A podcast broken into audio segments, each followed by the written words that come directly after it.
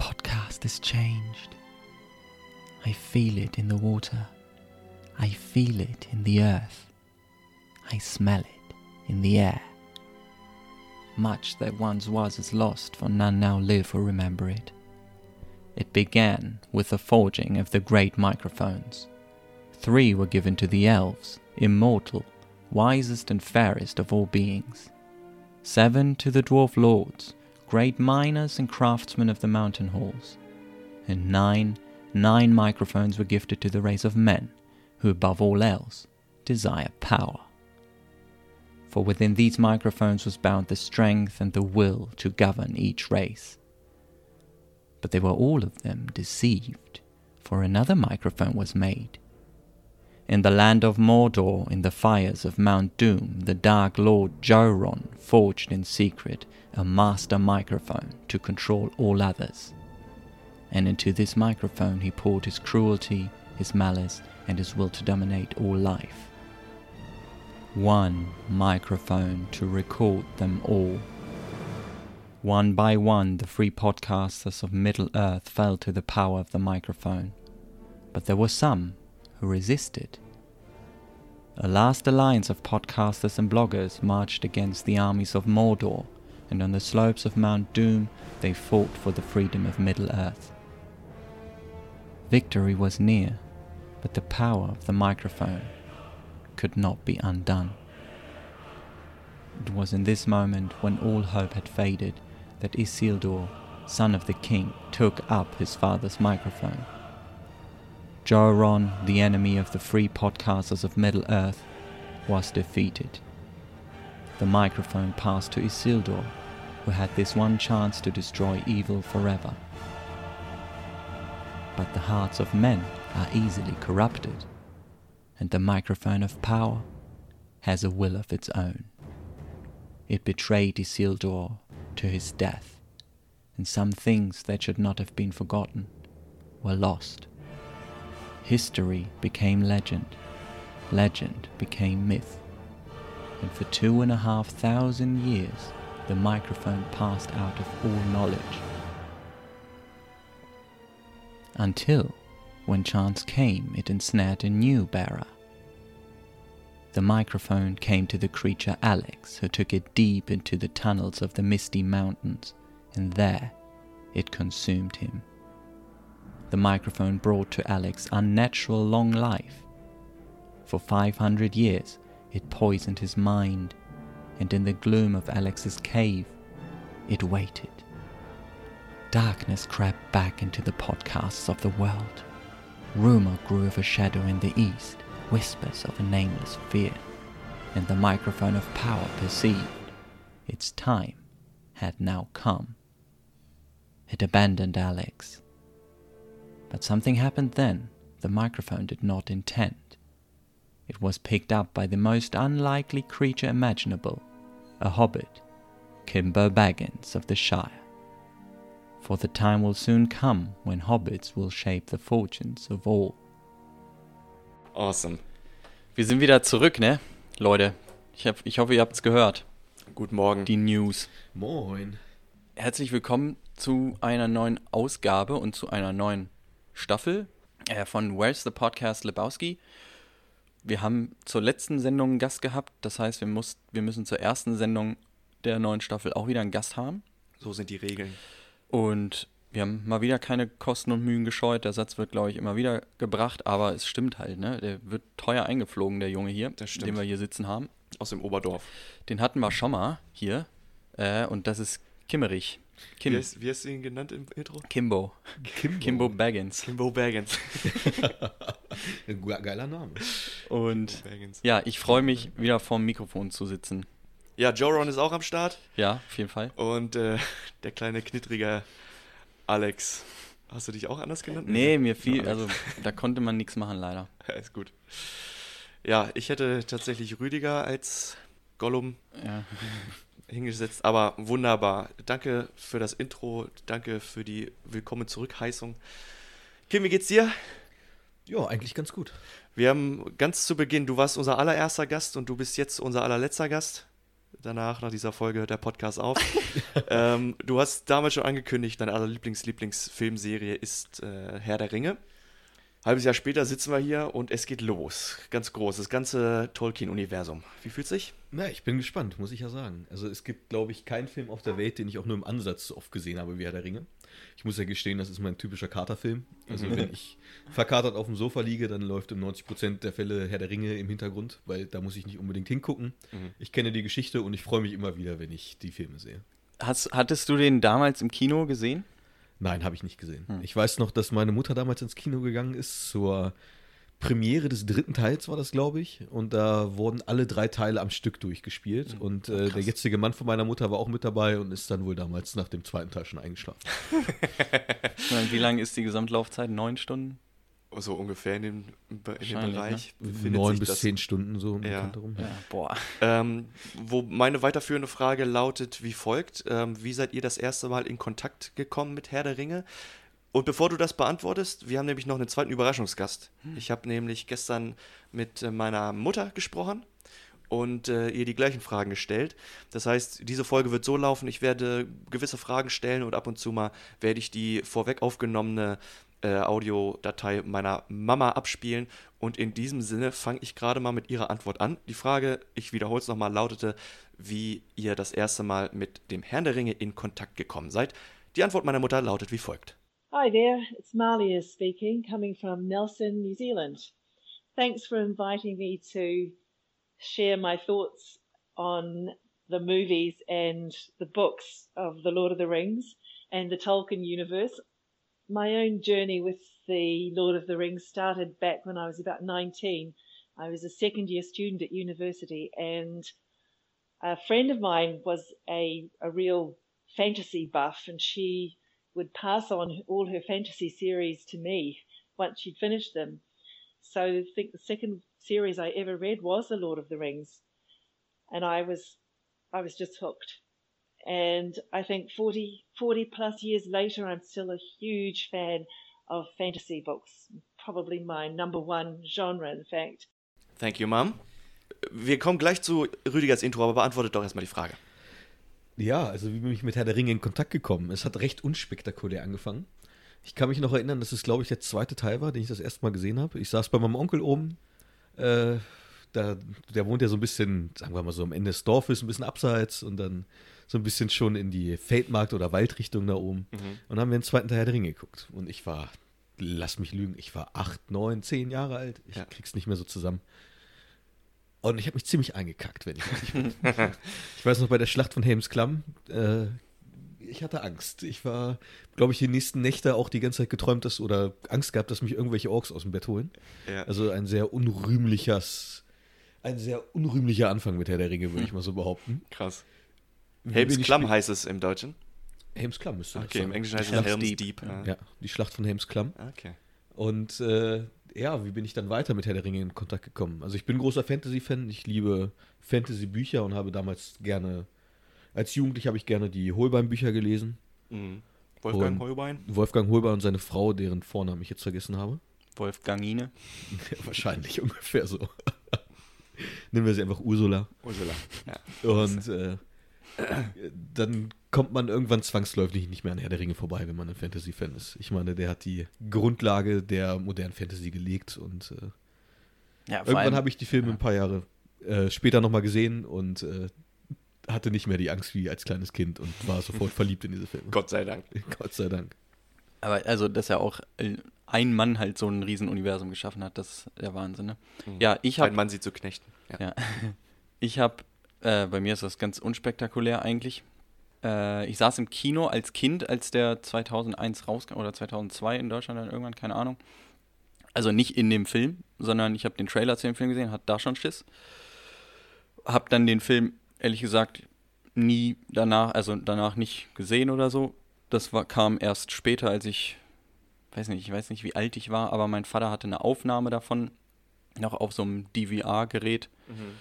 Äh, und ich habe mir den irgendwann dann mal angeguckt, alle drei.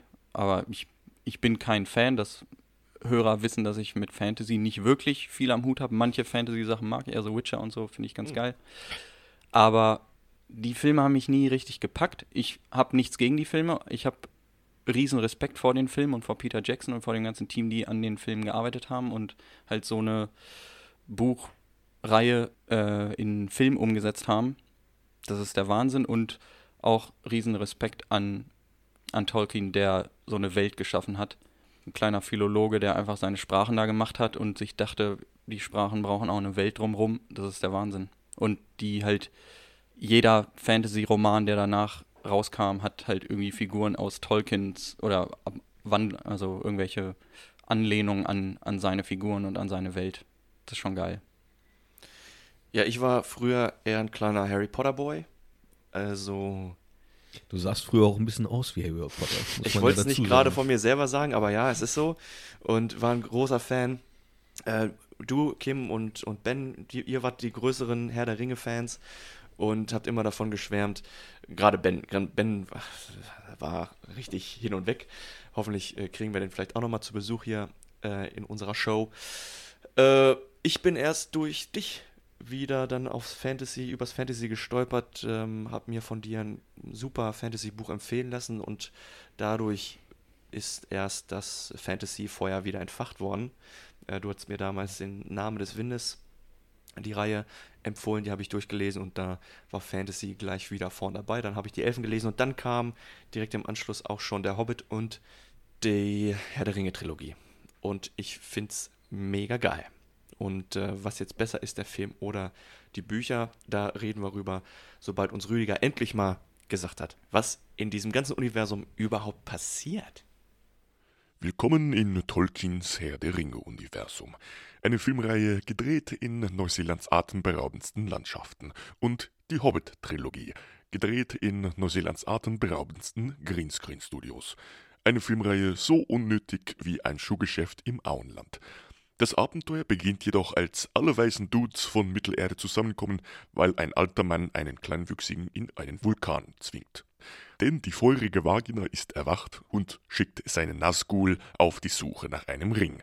Fun Fact: Bevor die Nazgul von Avens Flusspferdchen weggespült wurden, hießen sie Trockengul. Frodo, Dumbledore, die kleinen Ganja Boys, Gamli, Lego-Männchen Aragog, Boromir und Borodir und nicht zu vergessen Samuel L. Gamgee, der Badass Motherfucker, machen sich also auf den Weg, die Welt vor der Dunkelheit zu bewahren. Eine Aufgabe, die das einzigartige Zwergencast im Hobbit ebenfalls versuchte zu bewältigen. Der Ring macht jedenfalls mächtig Probleme und neben der Frage, was besser ist, Film oder Buch, gibt es noch folgende Frage zu klären. Where is the podcast Lebowski?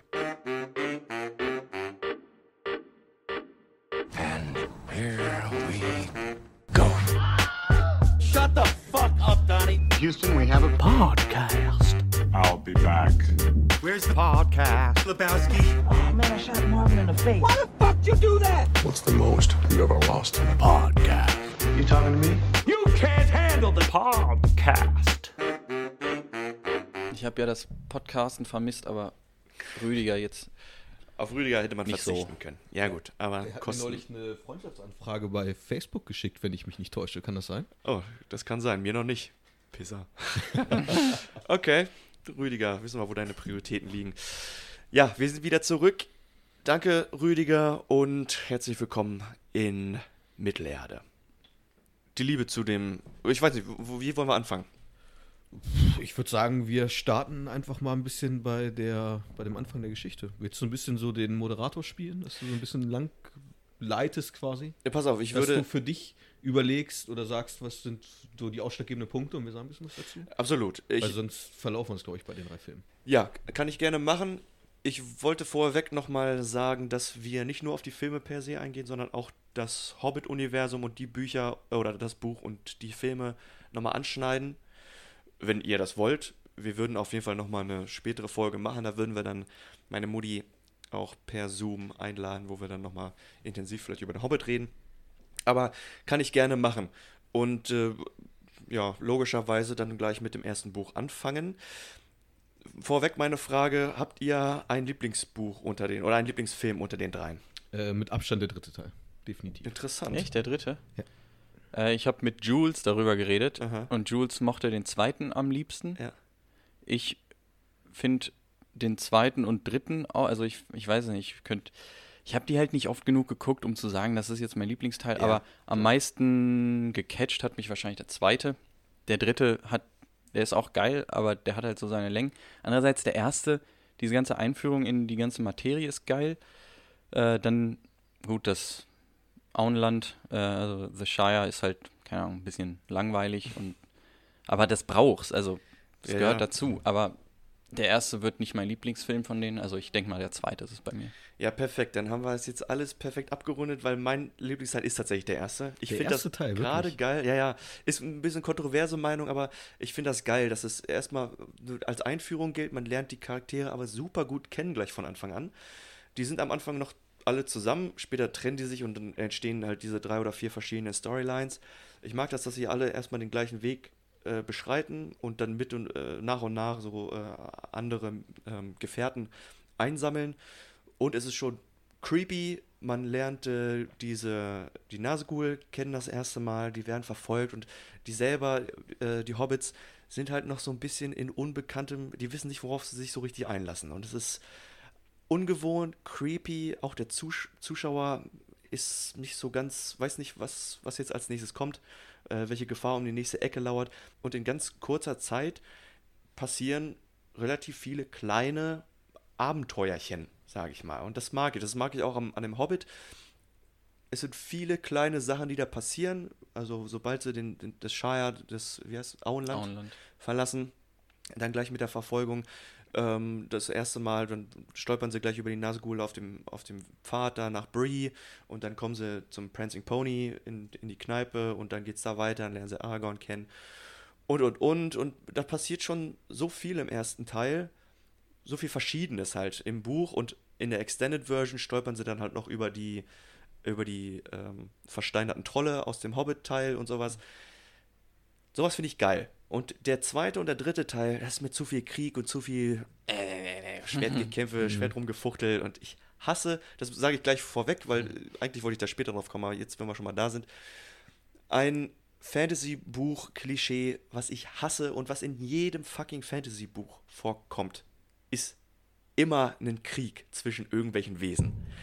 Muss es immer einen fucking Krieg geben? Pass mal auf. Muss es Schreib doch selber dein Fantasy-Buch ohne Krieg. Ja, vielleicht mache ich das Es auch. ist so, und dann gehen sie zum Ostereier suchen und das ist eine tolle Das will dann keiner lesen. Ganz Aber genau. guck mal, in, in drei Büchern sind drei oder vier Kriege. Oh, kommt doch mal runter. Ja, aber es ey. ist doch, so wie ich das verstanden habe, ist Oder es nicht ein Battles. Krieg? Ja, es ist ein Es ist Krieg und es sind prinzipiell mehrere ein Krieg, der sich ein Battles bisschen oder- splittet, Ja. prinzipiell. Ja, trotzdem. Ist- Ja, okay. Hast du einen gesehen? Hast du alle gesehen? Aber Na, die hatten schon alle ihre Stärken, muss ich sagen. Ja, absolut. Ich finde auch, dass bei ähm, Helms, Helms Deep der Krieg ist auch, der sticht für mich heraus. Der ist mega geil. Aber für mich hätte es das dabei auch äh, belassen können. Also, Mhm. hast du einen Krieg gesehen, hast du alle gesehen. Wie gesagt, kommen Kre- Kreaturen, beschmeißen, beschmeißen die Mauern mit Steinen und Leute preschen mit Pferden auf Monster und Monster kloppen auf Menschenwesen und keine Ahnung. Aber es ist ja nicht nur Krieg, um Krieg zu führen, also nur des Krieges wegen, sondern, also, wie soll man das sonst machen? Soll Sauron ohne Gegenwehr halt äh, Ja, ich glaube, Johannes werden? stellt sich das so vor, dass Sauron halt da so sitzt und sagt, du, du, du, ich komme gleich. Er macht er Aber doch. Krieg führen wir nicht, weil der Johannes mag das nicht. Wir Ja, aber machen das mal. jetzt in einem Schere-Stein-Papier-Krieg. Guck mal. Dann ist, ne? diese, diese Motherfucker, sorry, diese, diese alten, diese alten Säcke, Ja. Sau, Saruman und, und Gandalf und äh, Radagast und wie sie alle heißen, die sind die mächtigsten Wesen nach, Sa äh, nach Sauron in diesem Universum. Und dann, anstatt dass die da ihre geile Magic-Scheiße machen, nehmen die das Schwert raus und machen nichts anderes als die Menschen auch. What's, what's the Ja, point of view? ich- und deswegen finde ich den ersten Teil, Vor allem da, Saruman kann nicht mal, darf nicht mal seinen Turm verlassen. ja, im ganzen what, what is that about? So, und dann im ersten Teil Gandalf gegen den Balrog. Geil. So, Ja, da gut, zeigt er ja. seine Power. Boom. Und danach ist er jetzt auf einmal Gandalf der Weiße, aber macht nur noch ein bisschen Licht mit seinem Stock und holt sein Schwert raus und kämpft dann mit den anderen, wie jeder andere Mensch auch. Ja, das Power-Scaling ist so ein bisschen kompliziert bei Herr der Ringe. Ja. Weil prinzipiell, das ist dann so ein bisschen weitergegriffen, sind äh, Gandalf, Saruman oder Sauron sind ja Maya. Also das sind von dem Gottvater persönlich. Ich will seinen Namen nicht aussprechen, weil ich weiß, dass ich ihn falsch aussprechen Ich glaube, du hast Darfst es du richtig, nicht. aus, du hast es richtig ausgesprochen.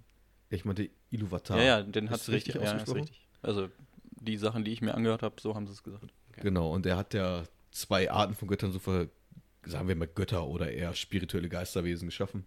Das sind die Valar und das sind die Maya und äh, Gandalf und äh, Saruman und Sauron fallen unter diese Kategorie.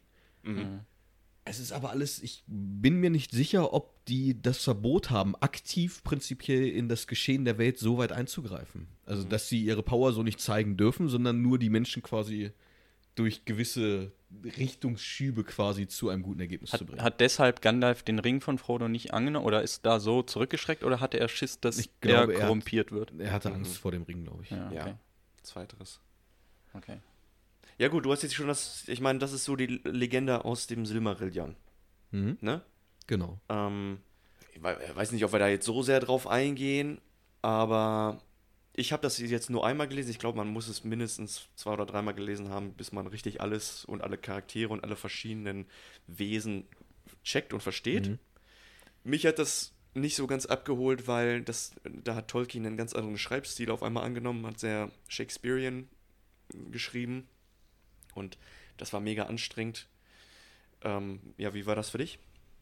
Ich habe es gar nicht gelesen, muss ich sagen. Achso, wo weißt du das denn alles? Ähm, Herr der Ringe, Wikipedia. Achso. Achso, okay. Ich hab Ja gut, dann da- brauchen wir da gar nicht drauf eingehen. Quasi einmal durchgeklickt und mir Ach so. sämtliche Artikel durchgelesen. Ja, ich habe mir so Lore-Videos dazu angeguckt. War, ist halt ganz interessant, Ja. weil man halt so ein bisschen die Hintergründe kriegt, aber ich würde es mir jetzt nicht lesen, ehrlich gesagt. Nee. Dafür interessiert es mich nicht doll genug. Okay. Ja, ist, ist auch fair. Da sind diese Videos wahrscheinlich wesentlich knackiger Aber und wo du auch gerade gesagt hast, dass er komplett anderen Schreibstil, der hat, also Tolkien hat das doch sein immer wieder auch angepasst, diese ganze Hintergrundstory. Also nicht so, dass es irgendwie Sinn ergibt, sondern er hat es immer wieder, also in verschiedenen Stages seines Lebens hat er halt Sachen angepasst. das weiß ich nicht, das kann sein. Weil es, es war ja halt, es war offensichtlich sein Lebenswerk. Ja. Und er hat halt so diese Entstehungsgeschichte, ich weiß nicht, ob jetzt den Punkt, über den wir jetzt geredet haben, ob er das angepasst hat, aber er hat immer wieder Sachen verändert. Mhm. Oder halt, er- also nicht nur ergänzt, sondern auch tatsächlich verändert. Aber ja, es gibt auf Amazon Prime den Film Tolkien, den Mhm. ich mir noch nicht ausgeliehen habe. Ich glaube, den gibt es hier in Deutschland nämlich auch nur auf Deutsch. Ist er jetzt neu? Oder? Nee, den gibt es schon seit über einem halben Jahr. Hm. Ähm, mit ähm, Nicholas, hier mit, mit Nux von äh, Mad Max Fury Ah, Road. okay. Keine Ahnung, wie er gerade heißt. Okay. Ja, aber was, was macht denn Tolkien generell so besonders als ähm, Fantasy-Autor und als Worldbuilding-Meister? Natürlich sein philologischer Hintergrund. Bevor ihr die Frage beantwortet, lasse ich meiner Mama da nochmal kurz was zu sagen. So, back to The Lord of the Rings. I started reading the trilogy and then I moved on to The Hobbit, which I always found a little challenging. It always took me a little while to get into it. And so, if ever I had to recommend the order of books um, and how to which, which way to read them, I would certainly say start with the start with the books, the trilogy, and then move on to the Hobbit because once you finish the trilogy, you just want more. You just you're just so involved in their world that all you want to do is just keep reading. So go back to after that, go on to the, the Hobbit, and then if you really love the Tolkien universe the way I do, you go on to the Silmarillion, which gives you all the histories and the backdrop, the backstories um, of the entire universe.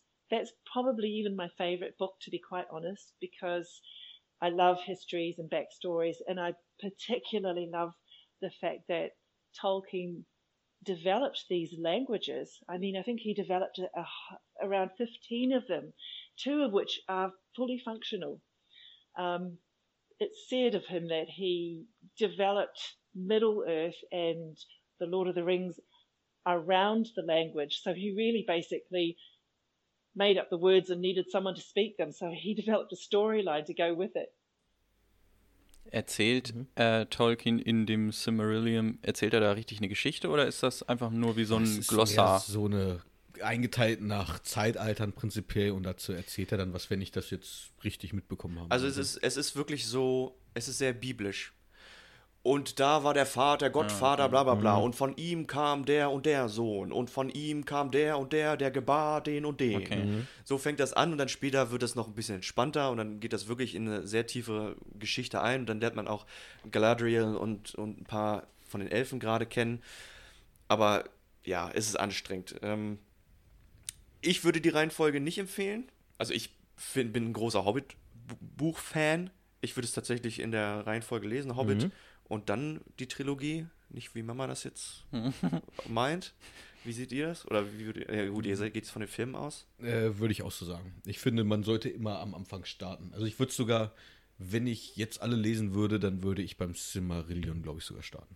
Okay. Oh, krass. Mhm. Ja, nee, ich habe da keine Meinung zu. Ich Okay. habe halt nicht gelesen. Da Nee, alles gut. Meine, meine ursprüngliche Frage lautet ja sowieso, äh, was Tolkien so besonders macht. Und Ah, ja. sie sagte jetzt schon, die, die ganzen Sprachen, worauf, das hattest du am Anfang auch schon erwähnt, worauf er dann die Bücher und die Geschichte Ja. erst basierte.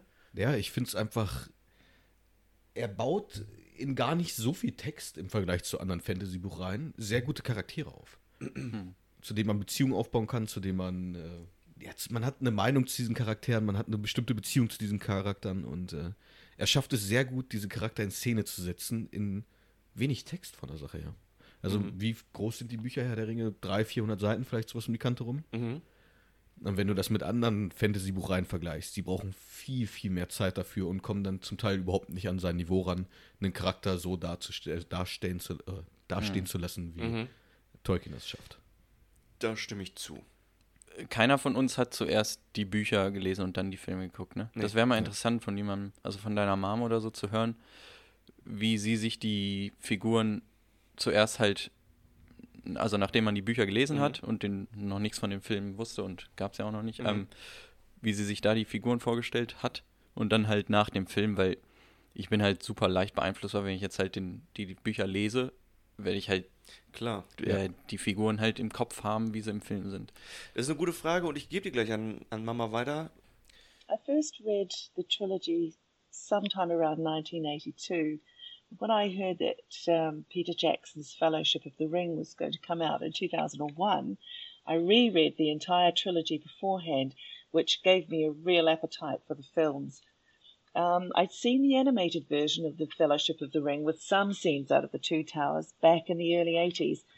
Unfortunately, there wasn't there was never a sequel, but an interesting little fact is that Legolas was played by Anthony Daniels, who also played C3PO in the Star Wars series. I really didn't know what to expect of Peter Jackson. I mean, I'd seen Heavenly Creatures and I knew of Bad Taste and his cult zombie movie Brain Dead, so I was definitely curious about how he would treat the Tolkien trilogy. As I've said already, I actually think that the three films in the trilogy far exceeded any expectations I may have had, and I can't really think of anything that was missing from them. Sure, uh, there were a lot of things, a lot of small things that were omitted, but I think that all the necessary elements were included.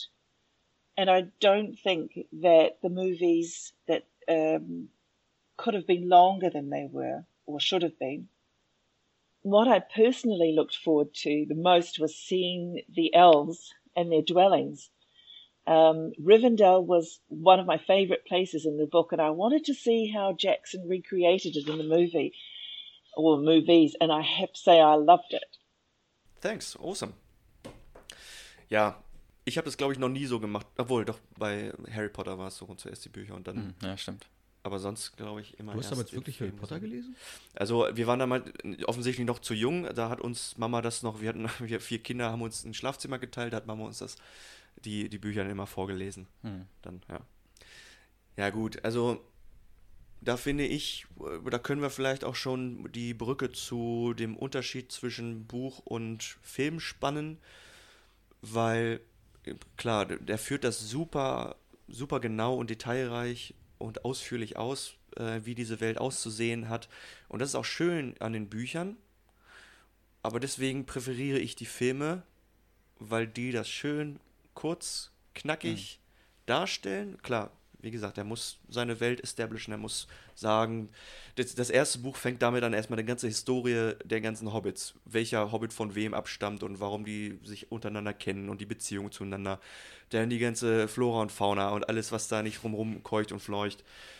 Und Im, Im Hobbit oder im, erst, nee, im, im- im- Fellowship? Genau, Fellowship of the Ring. Und dann immer mal wieder, äh, wenn Frodo und, und Sam durch dieses Moorland und sowas gehen und dieses tote Land, das wird seitenlang so detailreich beschrieben und es ist so langsam. ich muss jetzt vorsichtig sein, was ich sage.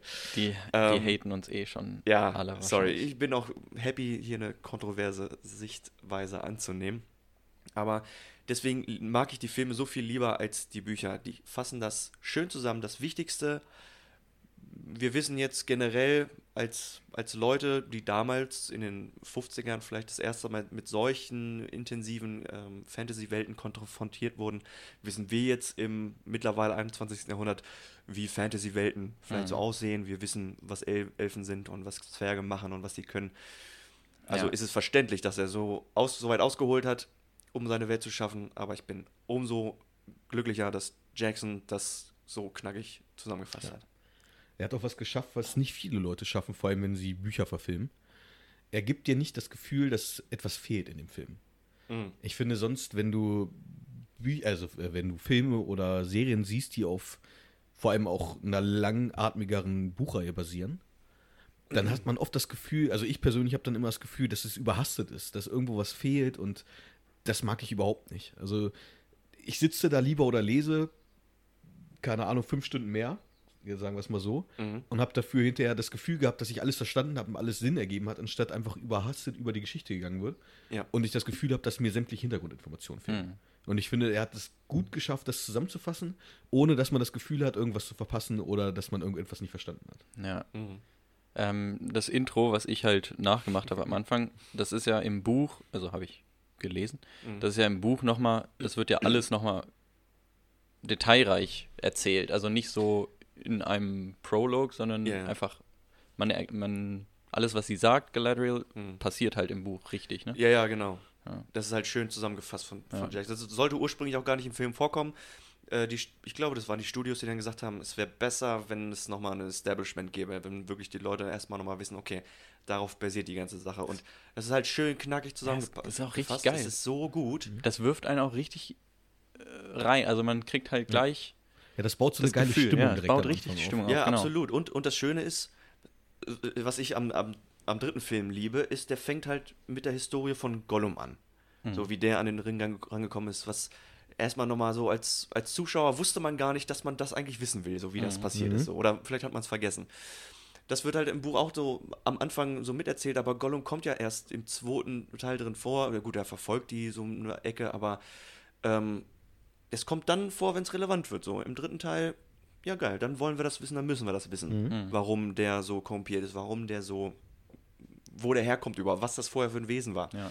Ja. Die sagen immer nur, das ist ein Hobbit-ähnliches Wesen. Hobbit ähnlich, aber und es wird auch nicht im Buch besser Ah, schade. aufgeklärt. Es ist Okay, schade.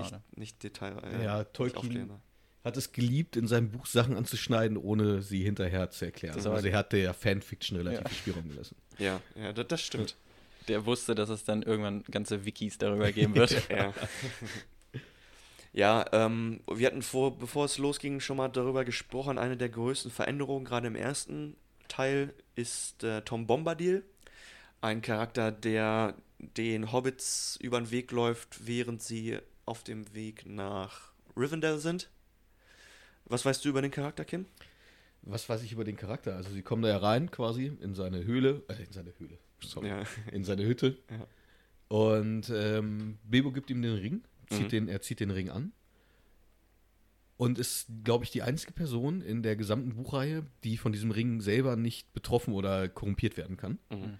Und deswegen gehen auch viele. Also es gibt Vermutungen in die Richtung, dass sich Tolkien selber mit diesem Charakter in das Buch einbringen wollte. Mhm. Ja, ist eine Theorie, die ich oft auch gehört habe. Ich weiß nicht, ob das die Ta eine Tatsache ist, aber genau, er wird halt, er hat halt keinen Einfluss von dem Ring. Er findet das sogar ganz witzig, dass alle anderen so krass davon beeinflusst werden. Im Anschluss äh, nimmt Frodo den Ring zurück und setzt ihn sich auf und er wird ja dann unsichtbar. Hm. Aber Tom Bombadil kann ihn trotzdem sehen. Ah. Und sie sagen, haha, mach doch auf mit deinen Späßchen, nimm den Ring wieder, aber ich weiß, wo du, dass du da rumstehst. Ja. Hör mal auf mit so einem Faxen. Und dann, gut, merkt man schon mal, was ist das für ein Ding? So, einmal ist er, er sagt von sich selber, er ist da gewesen, bevor die Welt ex oder als die Welt existierte, als die, der erste äh, Pflanzensamen gesät wurde, Mhm. gesprießt ist. Aber er war vor allen Dingen da. Und ich glaube, das zweitälteste Wesen ist dann, äh, hier, wie heißt er? Iluvatar. äh, nee, der Ent, wie heißt er? Ähm, Ach, der, der Baumbart. Baumbart, Hm. Treebeard. Ähm, auch einer der ältesten Wesen. Zumindest das, was wir aus dem Film, ich weiß nicht, wie im Silmarillion, natürlich geht das noch weiter, aber das ist in dem Herr der Aber Ringe. wenn er sagt, er war vor einem da, war er dann auch vor Iluvatar da? Nee, das glaube ich nicht. Also ich glaube auch, ich weiß nicht. Keine Ahnung. Da Also wenn sich Tolkien ja selber in das Buch einbringen oder in die Bücher einbringen wollte, Ja. dann war er vor allem da. Ja, Ne? wohl wahr. wohl wahr. Aber das ist halt auch das Ding mit Tom Bombadil, der ist halt, ich bin froh, dass sie den rausgelassen haben. Zum einen wegen der Problematik, ja, dann gib doch dem Typen den Ring und dann soll er doch da hochstapfen und das Ich Ding wollte gerade sagen, warum hat das Buch das nicht gemacht? Also warum hat man Weil- im Buch noch nicht schon. Tom Bombadil, he don't give a fuck. Ja, aber also, sogar Wenn an man ihm die, wenn man ihm das erklärt, was der Ring alles machen kann und was das halt, dass der zu Sauron will und all so ein Scheiß, die Tragweite erklärt. Also das sind jetzt so Sachen, die, also ich beantworte das jetzt mit einer Aussage, die ich für einen Schluss, den ich selber gefasst habe für Mhm. mich, den ich mir aus ganz vielen Aussagen über diese Problematik gezogen habe. Und zwar, also es ist wirklich so, dass Tom Bombadil interessiert das nicht, er ist sein eigener Meister. Also ihn kann niemand beherrschen, Mhm. er macht, was er will, er kann machen, was er will. Der Ring hat einen Einfluss auf alle Wesen generell in der Welt und gerade Mittelerde. Je mächtiger du bist, desto mehr Einfluss Hm. hat der Ring auf dich. Deswegen Gandalf so eine Schwierigkeit hat, den überhaupt anzufassen. Hm. Weil er, wenn er den so, wenn er kompiert würde, würde die Welt, wäre wär wir richtig am Arsch. So. Ja. Wenn das mit ihm passieren würde, äh, passi passiert es natürlich nicht, weil kann er nicht, aber wenn er einen Fick geben würde, sorry, Mom, for the language, aber wenn er sich für die Welt und den Einfluss dieses Rings und die Macht dieses Rings interessieren würde, wäre, glaube ich, nicht das magisch äh, ultra krasse Wesen, was er ist. Ja, er soll halt unbeeinflusst von allem außer, äh, außer Genau. Sowohl außerhalb von seinem böse. kleinen Wald quasi ähm, dastehen. Genau. Und wenn er sich um das kümmern würde, dann wäre er ja doch irgendwie mit dieser Welt verbunden. Ja, ja. Und er soll Ja, selbst verstehe. komplett separat von dem ganzen restlichen Geschehen stehen. Ja, sehr eloquent wieder zusammengefasst, Kim. Be bessere Wortwahl. Im Prinzip meinte ich das aber. Ja, genau. Perfekt. Aber warum findest du es dann gut, dass sie das rausgenommen haben? Man hätte es dem Zuschauer doch auch filmisch darstellen können, dass er einfach, also das, was ihr gesagt habt, dass er Weiß sein eigenes Ding macht. Naja, ich glaube, der hätte einfach zu viel Verwirrung reingebracht. Viele Leute hätten das nicht verstanden und das hätte einfach nur, weiß nicht, ich glaube, das hätte für viele Leute auch den Flow von dem Film einfach Ja, und, und wirklich ist, also der, der kommt öfter vor. Ähm, zum einen natürlich, also der nimmt eine ganz große, ganz große Portion des ersten Bandes auf äh, oder ein. Und dann wird er bei dem Council of Elrond wird er nochmal angesprochen Ah, okay. und ja, da wird halt gefragt, ja, warum kann der das nicht machen und warum geben wir dem, dem Ring einfach nicht ihm? Mhm. Ja, das ist nicht sein Kaffee, das, ihm ist das scheißegal, das interessiert ihn Mhm. einen Dreck. Und es wäre zu kompliziert, das einmal zu erklären. Mhm. Ich glaube, es gäbe viel zu viele äh, Loopholes, wo man Problematiken oder Mhm. vielleicht so Lösungswege vielleicht finden könnte. Und ich bin ganz froh. Da. Also der wird nicht vermisst. Ist das auch der Tenor des, der, der Fans? Also wisst ihr das, ob das gut aufgefasst wurde, dass er rausgenommen wurde in den Film? Kann ich nichts zu sagen, weiß ich nicht. Okay, also ich habe jetzt zur Vorbereitung für diesen Podcast ordentlich viel gelesen und gehört, auch Podcasts Mhm. gehört. Und ich glaube, das ist so der generelle Konsens. Ja, Okay. ja.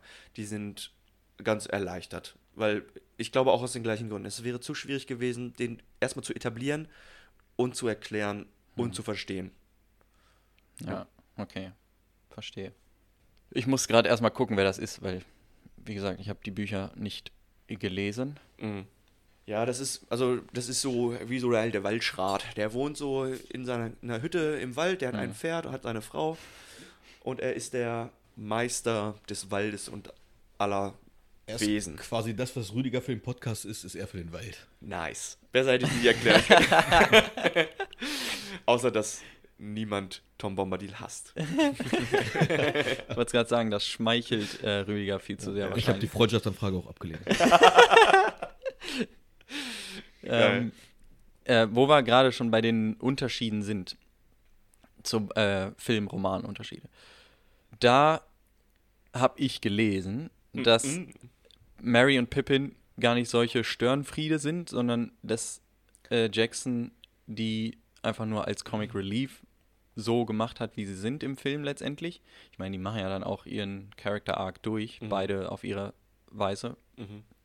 Aber wie fandet ihr das? Weil ich fand, das ist schon, klingt halt so wie so eine billige Art und Weise, da ein bisschen Comic Relief reinzubringen. Also fand ich persönlich nicht. Ich muss gestehen, ich bin kein großer Fan von den Hobbits. Der Mhm. einzige Hobbit, den ich mag, ist Samwise Gamgee und der Rest Den ist für mich. du? Klar, das war der nervigste. Das Was, ist der Sam? den das ist der Held der fucking Geschichte. Ja, ist Amen. er, aber ich fand den so nervig. Frodo ist für mich einfach nur das Mitbringsel, was eigentlich die ganze Zeit nur rumheult. Die Frodo, heulen alle rum. wenn du mich fragst, welchen Charakter ich aus Herr der Ringe am wenigsten mag, dann ist es Frodo. es ist so. Die hätten Also- auch Samwise Gamgee alleine losschicken können, hätte mich nicht gestört. Ich fand, ich fand, ich fand äh, Sam Gamgee lang, also Krass, fand da, den nervig. da bist du, das ist jetzt deine kontroverse Meinung, Ja, weil es- Sam ist wirklich der Held dieser, dieser Wie gesagt, Story. Aber egal, geh erstmal auf, auf Mary und Pippin an, ja. Ja, äh, die fallen unter die Kategorie, ich mag es lieber als Frodo. Und die machen auch Sinn in der Story. Ja, brauchen in meinen Augen aber nicht viel Screen haben. Aber ich finde sie ansonsten relativ gut dargestellt. Mhm. Die sind nicht nur für dieses Comic Relief so dargestellt in dem Film, die sind wirklich so tollpatschig und das ist halt das Schöne an denen, ist wirklich dieser Charakterbogen, der Character Arc, den sie spannen von Anfang. Im ersten Film, ich, da regst du dich ja auf, wie viel Ja. Scheiße die bauen. ja. Da, weißt du, die haben, gut, da muss man auch sagen, da hat äh, Jackson wirklich absichtlich die ein bisschen tollpatschig und dusselig und blauäugig dargestellt. Ähm, da kommt halt der Wächter oder das, das Fluss oder das Seemonster mit den Tentakeln kommt raus, weil äh, ist es auch Pippin oder ist es Mary, der die ganze Zeit die Steine Ja. reinwirft? Ja, und dann das Im Einer Buch, Im. Buch ist er das nicht, sondern dann ist das, glaube ich, Boromir, der einen Stein da reinschmeißt und dann wird das Vieh erst erwacht. Hat er, hat er extra umgesch umgeschrieben und direkt im Anschluss dann natürlich der Helm und das Skelett, Das was dann Skelett, in ja. den Brunnen fällt. Junge, was ist das für ein Tölpel? Natürlich äh, führt zu einem der berühmtesten Zitate. You fool of a took! Was ähm, mega geil ist und gerade zum Schluss, er wird ja dann nicht nur ehrenhaft zu, oder reitet nicht nur ehrenhaft zurück ins, ins Shire auf seinem Pferd und mit so, so einem schönen Kostüm, sondern er wird ja sogar zu einem irgendwie Prinzen unter den Hobbits oder irgend, zu irgendeinem irgendwas wird er ernannt jedenfalls. Weißt du das? nein, weiß ich nicht. Okay. Ja. Ich musste gerade nur an eine Szene denken, wo die beiden hinten auf, oder ist es nur der eine, ich weiß es gerade Mhm. nicht mehr, hinten auf dem Pferd sitzt und mit in die Schlacht reitet. Und das ist für mich die lächerlichste Szene aus ganz Herr der Ringe. vorne mit, Vorne äh, mit. Erwin vorne, oder was? Vorne, genau. Ja. ja, das ist, glaube ich. Das ist der Mary. dritte Teil, ne? Ja. Ja. nee, also wie gesagt, der Charakterbogen von denen ist sinnvoll, ist äh, beziehungsweise der größte und die größte Veränderung in Charakteren. Was schön zu sehen ist, aber am auch, ersten Buch oder am ersten Film, Alter, haben die mich nur abgefuckt. Da hat, haben die mich so genervt. Also, Ja. ja. Also ich habe sie im ersten Film am liebsten gemocht. Krass. Ja, nee. Aber und deswegen, ist auch nicht nur zum Comic Relief, sondern die sind auch wirklich so dusselig dargestellt. Auch, dass sie die ganze Zeit Weed rauchen und Hm. den besten, besten Shit angebaut haben und äh, auch finden dann, im, als sie mit den Enten, mit den Ents, mit den Enten ähm, Isengard übernehmen, dann finden die ja so ein ordentliches Stash Weed. das rauchen die dann erstmal auf. ja. Eine große Veränderung, abgesehen von Tom Bombadil, eine der größten Veränderungen. Ähm, ich hätte, hätte mir gewünscht, dass du deswegen dass die Bücher nochmal schaffst zu lesen vorher. Ist leider auch nur in der Extended Version drin des dritten Teils, Return of the King, der Tod von, von Saruman. Ja. Da möchte ich gerne drauf eingehen, nachdem wir aus der Werbepause zurück sind, weil da gibt es einiges zu zu erzählen und eine der größten Veränderungen zum Buch. Ja. Bis gleich.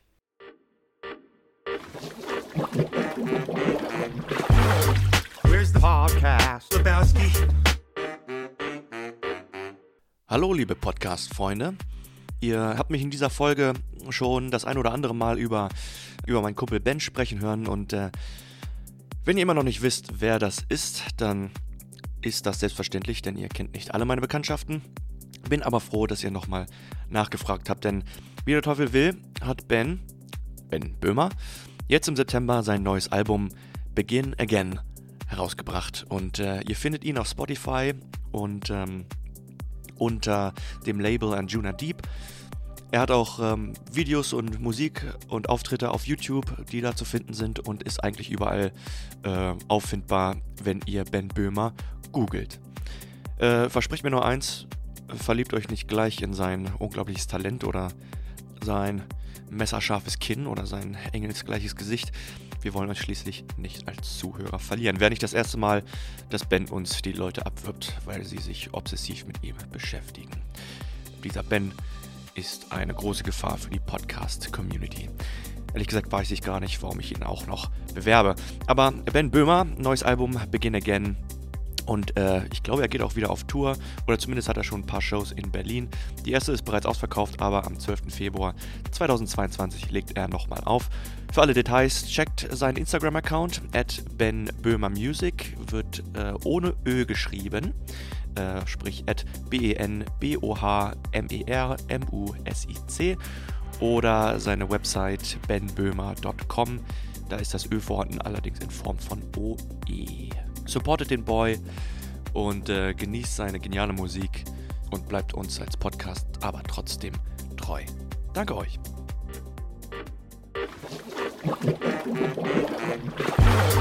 Where's the podcast? Lebowski. Wir sind wieder zurück aus dem Prancing Pony. Prost. Äh, ja, Prost. Ich freue mich Prost. nachher auf den Cocktail von Rüdiger. Aber bis dahin sind wir zuletzt stehen geblieben bei den Unterschieden zwischen Buch und Film. Und einer der größten Unterschiede natürlich der Tod von Saruman. Ja. Was weißt du darüber, Kim? Ja, im Film wird er ja von hinten quasi von Grima Schlangzunge erstochen Mhm. und fällt dann runter da ganz dramatisch quasi auf den, die, den Pfeiler oder so eine Auf irgend- ja. Spitze, die da rausragt aus dem Turm. Ist das eine Extended? Das ist Well- nur in der Extended Version, blöderweise. Mhm. Und äh, im Buch entkommt er ja Mhm. und äh, lebt dann weiter und probiert quasi wieder die Macht an sich zu reißen. In, Wo war das? Was hast du vorhin gesagt? In Mhm. Äh, den Elfenlanden? In, Hobbit? ähm, wie, wie Im ist Shire, im Auenland ist er dann, ne? Au, Auenland, Ja. Auenland, so. Auenland. Und äh, wird dann hinterher von Grima Schlangenzunge erst erstochen und stirbt quasi gar nicht in der, in der Storyline. Die Rebelli also die Hobbits rebellieren doch dann noch gegen Ja. ihn oder so und Ja. aber die killen ihn nicht. Nee, also genau, er wird in beiden Stories von Grima ermordet. Wir haben äh, die letzte Folge der ersten Staffel ging mit ähm, Hateful Eight zu Ende, wo es auch eine Extended und eine Theatrical Version von gibt, wo ich gesagt habe, da muss man die Extended Version nicht unbedingt gucken, weil das einfach nur ja, Szenen einfach nur noch lang, lang gezogener sind. In diesem Fall beim Herr der Ringe verstehe ich nicht, warum manche Szenen rausgenommen wurden. Also da sollte man die Extended Version auf jeden Fall gucken. Hm. Da ist zum Beispiel der Tod von ihm drin. Ich weiß nicht, warum das Ist rausgenommen das, wurde. ist das marketingtechnisch gewesen? Das, oder irgendwie wegen der Oscars? Weil da ein Zeitlimit ist oder so? Na, ich glaube, man wollte einfach einen Abschluss quasi haben. Dann hinterher. Man wollte das nicht noch weiter stricken, die Geschichte, sondern dass die Filme in sich dann abgeschlossen sind, auch mit ähm, Saruman. Nee, klar, ja, aber, aber, wa- solche großen Plotpoints wie nee, aber Sauron? ähm, warum der Tod dann in der Theatrical, also in der so, Kinoversion ach so. rausgelassen wurde, Ja. weil das ist wirklich ein offenes Ende, was nie wieder Ja. Ja, angesprochen achso, ich meine nicht die Bücher, nein, nein. Ja, genau, was nie wieder erklärt wird. Und nur wenn man die Extended-Version gesehen hat, sieht man, dass er darunter gestoßen und äh, Mhm. gestoßen wird und stirbt. Ich sehe auch gerade, also 171 Minuten geht die Kinofassung normal, Mhm. die Extended geht 218 Minuten und dann gibt es noch Extended auf Blu-ray, das ist 228 Minuten. Ja, Warum holen die da nochmal, vier Stunden. warum holen die da nochmal 10 Minuten raus? das weiß ich ehrlich gesagt auch nicht. Ich glaube, die Ja. ganz lange Version habe ich auch noch nicht Die gesehen. wollten halt immer wieder neue Kaufanreize setzen. Ja. ne?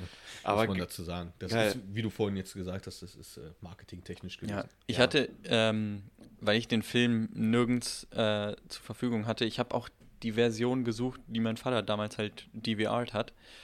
Äh, waren halt irgendwo auf, keine Ahnung, auf irgendeiner Festplatte sind die bestimmt noch. Aber ich habe es mir jetzt gekauft bei iTunes für 15 Euro die Trilogie, aber die Extended hätte 25 Euro gekostet und da dachte ich Mhm. mir so, hm, keine Ahnung, reicht schon, dachte ich mir. Weil 10 Euro Aufpreis hätte ich mir, hätte ich mir jetzt nicht äh, selber rechtfertigen können. Hattest du denn mal bei Amazon Prime geguckt? Weil da gibt es die ich hatte Filme. bei Prime geguckt, es war nichts bei Prime drin, leider. Gar nichts? Nee. Dann hast du nicht richtig geguckt. Also die Filme gibt es alle, sowohl die Theatrical als auch die Extended Versions. Und es gab mal eine Zeit lang sogar alle für umsonst. Als sie gerade rausgekommen sind, gab es die alle umsonst. Da habe ich die das letzte Mal nämlich nochmal geguckt. Das ist vielleicht Hm. auch schon ein Jahr her. Ja. Und dann relativ kurz danach wurden die aber auch, glaube ich, die Extended Versions, da musste Also- man dann für Geld zahlen. Jetzt zuletzt gab es sie nicht bei Prime. Also ich habe sie nicht gesehen. Also ich, das sind die einzigen Filme, die ich bei Prime in der Extended Version gekauft habe. Ja. Also Okay. auch generell die einzigen Filme, Ach so, die ich bei gekauft. Amazon Prime gekauft habe. Meinst du jetzt? Ja, Also da mittlerweile sie, gekauft, aber früher, wie gesagt, gab es die umsonst. Gut, na, um das nochmal ab, abzuschließen, genau, finde ich halt schon ein gravierender Unterschied, Hm. weil, ja, damit die Story halt noch nicht ganz zu Ende, auch wenn man denkt, alles gut, Friede, Freude, Eierkuchen, dann kommen die zurück und damit ist die Story aber doch noch nicht getan. Und hier in, in der Kinofassung wird ja noch nicht mehr der Tod Saruman, sondern er wird Mhm. einfach nie wieder erwähnt und Ja. das ist halt schade. Das ist ein Plothole, ne? Das halt Riesengroßes, bisschen- finde ich. Ja gut, aber haben sie... Wann kam denn die Extended Version raus? Wie, wie viel später nach der, nach der Kinofassung? Ich glaube, zum Release der, der DVDs oder was das Kann damals war, Video es oder was das war. Die haben das marketingtechnisch genutzt, um einfach den Anreiz zu schaffen, quasi, dass die Leute diese Version Ja. kaufen. Ich kann mir vorstellen, dass die Studios auch dann, also, dass sie sagen, ja, nehmt halt irgendwelche Sachen raus, damit das noch ein bisschen äh, tragbar ist für die Masse Mhm. und nicht Mhm. nur für den Tolkien-Fan, der das halt, der am liebsten alles drin hätte, ne? Den, der würde auch durch einen 5-Stunden-Teil Klar. Aber sitzen, ne? Das Wenn ist ja alles dann drin auch ist. wieder was, das ist ja auch, das ist ja auch eine Sache, die der Masse auffällt. Naja, deswegen. Aber warum die dann solche riesen Sachen rausnehmen? Ich meine, das kann man ja auch schnell machen, ne? Also Finde ich auch. ohne dass es überhastet wirkt, aber wenigstens sagen, was passiert. Keine Ahnung. Ja, also das sind halt wirklich nochmal im Film so fünf bis sechs Minuten, die länger sind. Die hätte man auch wesentlich kürzer schneiden können, weil Saruman dann nochmal einen riesen Monolog hält und es dann noch richtig lange dauert, bis er dann wirklich getötet wird. Aber Ich hätte, ich hätte da eh einen kleinen Tipp, einfach mal die ganzen Slow-Mo-Sachen rausnehmen, dann hat man halt die Hälfte des Films Platz.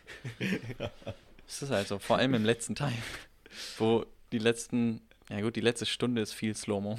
das stimmt. ähm, bevor wir das Thema wechseln auf eine Parallele, nee, ein, auf einen Unterschied zwischen Buch und Film, will ich nochmal drauf Ich eingehen. habe auch noch eine Frage zu der Sache, aber ja. Okay, sure. Ähm, es vergeht in den Büchern viel mehr Zeit. Also der Film zeigt das ganz schön, dass so sobald äh, Bilbo Geburtstag feiert, im Buch ist es auch Bilbo und Frodos gleichzeitiger Geburtstag. Also Bilbo wird ein, 111 oder 1101 und Frodo wird 33. Dann verlässt Frodo, äh, Bilbo den Bums und dann vergehen nochmal 17 Jahre, bevor sich Mhm. Frodo überhaupt auf den Weg macht. Und das zieht sich so durch den ganzen Film eigentlich, oder beziehungsweise durch die ganze Story.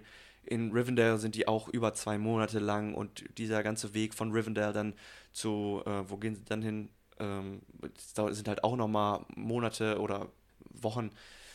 Also die Bücher lassen sich wirklich ordentlich Zeit. Was wolltest du sagen, Alex? Ich wollte nur fragen, warum ähm, Saruman schon der Weiße ist und warum Gandalf halt vom Grauen zum Weißen wird. Hat Saruman schon mal sowas durchgemacht? Wie? Also ist er schon mal gestorben? Nee, ich nicht, Oder? dass ich wüsste, aber die Muss Maya. man- aber die Maya auch wurden in unterschiedlichen mit unterschiedlicher Macht geschaffen, sagen wir es mal so. Und ich glaube einfach, dass ich kann es nicht genau sagen, aber Saruman einfach mit mehr Macht von Anfang an ausgestattet war okay. als Gandalf. Ja. Habe ich auch keine Antwort drauf, hätte ich jetzt auch. Ja. Aber warum wird dann Gandalf nach dem Kampf mit dem Balrog da zum Weißen? Ich gebe keine Garantie darauf. Ich glaube, das nur mal gehört zu haben. Ich glaube, dass er auch in dem Kampf dann eigentlich quasi so wie eine Maya sterben kann. Die können nicht wirklich sterben, Mhm. von der Sache her. Das sind halt Geisterwesen in dem Sinne und sie sind mit einer körperlichen Manifestation, sind sie dann halt äh, in Mittelerde, aber sollten sie getötet werden, sterben, sterben sie nicht selber, sondern nur ihr Körper in dieser Welt stirbt. Mhm. So. Und ich glaube, dass Gandalf nach dem Kampf gegen den Balrog die Chance gekriegt hat, wieder zurück nach Mittelerde zu gehen und wurde gleichzeitig nochmal mit ein bisschen mehr Kraft ausgestattet, sagen wir es mal so. Ich, Ich gebe aber keine Garantie drauf, ich bin nur der Meinung, das gehört zu haben. Ich habe da auch keine bessere Antwort Okay. für, ja. Gut, ihr habt jetzt die Bücher leider nicht gelesen. Sonst würde ich nämlich die Frage stellen, wie ihr die Adaption von ähm, Peter Jackson fandet, wie die Bücher aufs Filmmedium übertragen wurde. Müsst ihr auch nicht unbedingt beantworten. Kim, Kim hat es auch gelesen, dachte ich. Nee, ich habe es tatsächlich nicht gelesen. Achso. Ich habe mir die Unterschiede angeguckt, die zwischen Film und Buch passieren. Allerdings ja. habe ich äh, den Reiz verloren, die Bücher zu lesen, weil ich halt die Story durch die Filme schon so kannte. Mhm. Und ich habe diese Filme so geliebt, dass ich auch als, ich hatte nicht so den Drang, es zu ändern. Ich wollte es einfach dabei belassen. Ja. Nicht, dass ich dann, weil ich habe es ganz oft, wenn ich Fantasy-Bücher lese und dann kommt, was ich, eine neue Adaption zu irgendetwas raus. Also mein größtes Schockerlebnis damals bei Eragon, da hast du jetzt kleiner Stöpsel Eragon gelesen, gehst ins Kino und ich, ich war so maßlos enttäuscht. Wirklich, das war, äh, ja, auf jeden Fall war das einer der Gründe, warum ich die Bücher nie gelesen habe. Da muss ich sagen, ähm, das war bei mir tatsächlich ausnahmsweise mal anders. Also ich bin ja auch eher jemand, der die Bücher besser findet als die Filme. Gerade weil ich auch ein Stephen King-Fan bin, oder wurde, glaube ich, noch nie ein Film. Generell jetzt oder hier? Ja, in dem- generell. ja. Da wurde, glaube ich, noch nie ein Buch gut in das Filmmedium übersetzt, abgesehen von Kubricks Shining. The Shining, das fand ich ganz gut. Aber ich habe erst nach dem Gucken der Filme und daraufhin das Lesen der Bücher wirklich diese ganze his epische Historie wirklich äh, zu schätzen gewusst und äh, das alles richtig lieben gelernt. Also Mhm. mittlerweile bin ich wirklich verliebt in diese Welt, aber auch erst nachdem ich die Bücher dann gelesen habe. Also Mhm. der, Fil- die Filme allein haben mich da nicht hingetragen. Also so war das, so ähnlich war das beim Witcher bei mir auch. Ich habe halt, ich bin da reingekommen zum ersten Mal mit der Materie, bin ich mit dem zweiten Spiel in Kontakt gekommen. Das ist, keine Ahnung, ich weiß nicht wie lange, das ist schon drei, vier Jahre her, also recht spät, also bei weitem nicht bei Release. Das ist ja, Mhm. keine Ahnung, wann das Release war, 2011 oder so. Äh, dann habe ich halt den, den dritten Teil, der halt der geilste Teil ist, der auch wahrscheinlich so eins der besten Computerspiele ist, äh, gespielt und dann habe ich mir, weil die Welt halt auch ganz geil ist, habe ich mir die äh, Hörbücher angehört. Das sind ja nur Kurzgeschichten, das geht auch recht fix eigentlich. Mhm. Ja, so ein Band aus Kurzgeschichten, das habe ich mir angehört und dann die Netflix-Serie, aber ich fand da ehrlich gesagt alles geil, also alles ähnlich geil, deswegen könnte ich das, könnte ich glaube ich bei der Sache gar nicht so sagen. Mhm. Aber ich kann verstehen, dass man das dann zu schätzen lernt, wenn man danach äh, die Bücher liest. Mhm. Ja, ich habe auch nochmal die Meinung meiner Mutter eingeholt, was die dazu meint, wie Peter Jackson das umgesetzt hat. When I heard that Peter Jackson was filming The Lord of the Rings in three movies, I was so excited. I was thrilled. And I couldn't wait for the first one to come out, which was when we were in Germany, I think it was in December of 2001. And I wasn't disappointed. The film was incredible. And I was involved and invested. And I loved all the characters. And every year I would just, you know, I'd finish the film, the next film, and I think, oh, can't wait till the next one comes. So I am rather glad that Peter Jackson took a little bit of artist license and changed a couple of things around. I do think that as a book, it's fine to read it in the, the way this book is constructed, but as a film, it's possibly a little less interesting. And so I, need, I think a little bit of color needed to be injected into those films. For example, the romance between Arwen and Aragorn. In the books, it really is only told in the appendices, and Arwen plays a very small cameo role at the end of The Return of the King. Obviously, she's not, in Tolkien's eyes, she wasn't really that important to the story. I mean, let's face it, The Lord of the Rings is is a real man's club or boys club, if you will, because the only featured females in it are Galadriel and Shelob, the spider. So that what does that say to you? Um, yeah, and the romance in the Lord of the Rings is a bromance between Legolas and Gimli, who, by the way, are two of my favorite cam- uh, characters, both in the mo- movie movies and in the books possibly even more so in the movies. I really like the chemistry between them. Also, in the movies, Aragorn is definitely a favorite of mine. Um, in the books as well, but he's, he's a little stodgy in the books, a little bit stuffy. And I think that Viggo Mortensen really brought him to life in The Lord of the Rings. Also, uh, Gollum was incredible. Andy Serkis was amazing as Smeagol slash Gollum, and I did like the Hobbits very much. I liked the way the four of them interacted in the film. I thought films, I thought the chemistry was very, very good. It was uh, a really well constructed team. My favorite of the Hobbits is definitely Samwise Gamgee, played by Sean Astin. Can't agree more. Ja. Was deine Mutter da angesprochen hast, äh, dass Frauen nicht wirklich eine Rolle spielen in Herr der Ringe. Ja. Ich glaube, das habe ich auch nur mal irgendwo aufgeschnappt. Ich habe da nie wirklich drauf geachtet. In den ganzen Herr der Ringe-Teilen, auf jeden Fall in den Filmen, soll wohl nie ein Gespräch zwischen zwei Frauen stattgefunden haben. Ja, das, ich glaube, das kommt hin, ja. Ja. Ja. Also auch Arwen hat eine viel größere Rolle, ähm, Mama hatte das gerade schon angesprochen, viel größere Rolle bekommen. Sie war gar kein Love, in- also vielleicht doch, also zum Ende, zum Schluss heiraten die beiden auch im letzten Teil, aber nicht annähernd so viel Aufmerksamkeit bekommen in den Büchern. Und das ist eigentlich ganz gut. Ich fand auch, also ich fand die Storyline von Arwen eigentlich ganz geil, weil auch, dass sie sich am Ende dann gegen das Eternal Life äh, oder die Immortality entschieden hat und dann mit Aragorn da zusammenkommt. Das fand ich eigentlich ganz geil. Ich fand ihren Charakter auch ganz cool. Mama hatte ihre Lieblingscharaktere gerade schon angesprochen. Was sind eure? Äh, Gimli Ja. und Legolas. Mhm. Aber ich mag Gimli mehr einfach, weil ich äh, aus Fantasy-Büchern eigentlich immer so der große Zwergen-Fan bin. Ich mag die Zwerge so, wie sie in Fantasy-Büchern dargestellt werden. Ja. Ich fand auch, ja, also so wie deine Mom sagt, die Bromance zwischen denen ist äh, gut gemacht. Äh, man kriegt das mit, dass die halt auch dieser Konkurrenzkampf im dritten Teil da, wo sie zählen, wie viele und ja, der, der zählt auch nur als einer. ja, der zählt auch noch als einer, Ja, dieser ja. Oliphant. Das kommt auch Äh, in den Büchern vor, ja. ich fand auch Irons. Charakter ganz geil. Also, ich weiß nicht, ich habe keinen Lieblingscharakter, dafür bin ich nicht deep genug drin. Aber wie gesagt, Samwise fand ich kacke. Also, ja, ich also ich habe die Filme, wenn ich das wahrscheinlich öfter gucke, dann appreciate ich den mehr, aber ich habe nur dieses, keine Ahnung, Mr. Frodo hier, Mr. Frodo da. Mhm. Keine Ahnung, weiß nicht, ich fand's nervig irgendwann.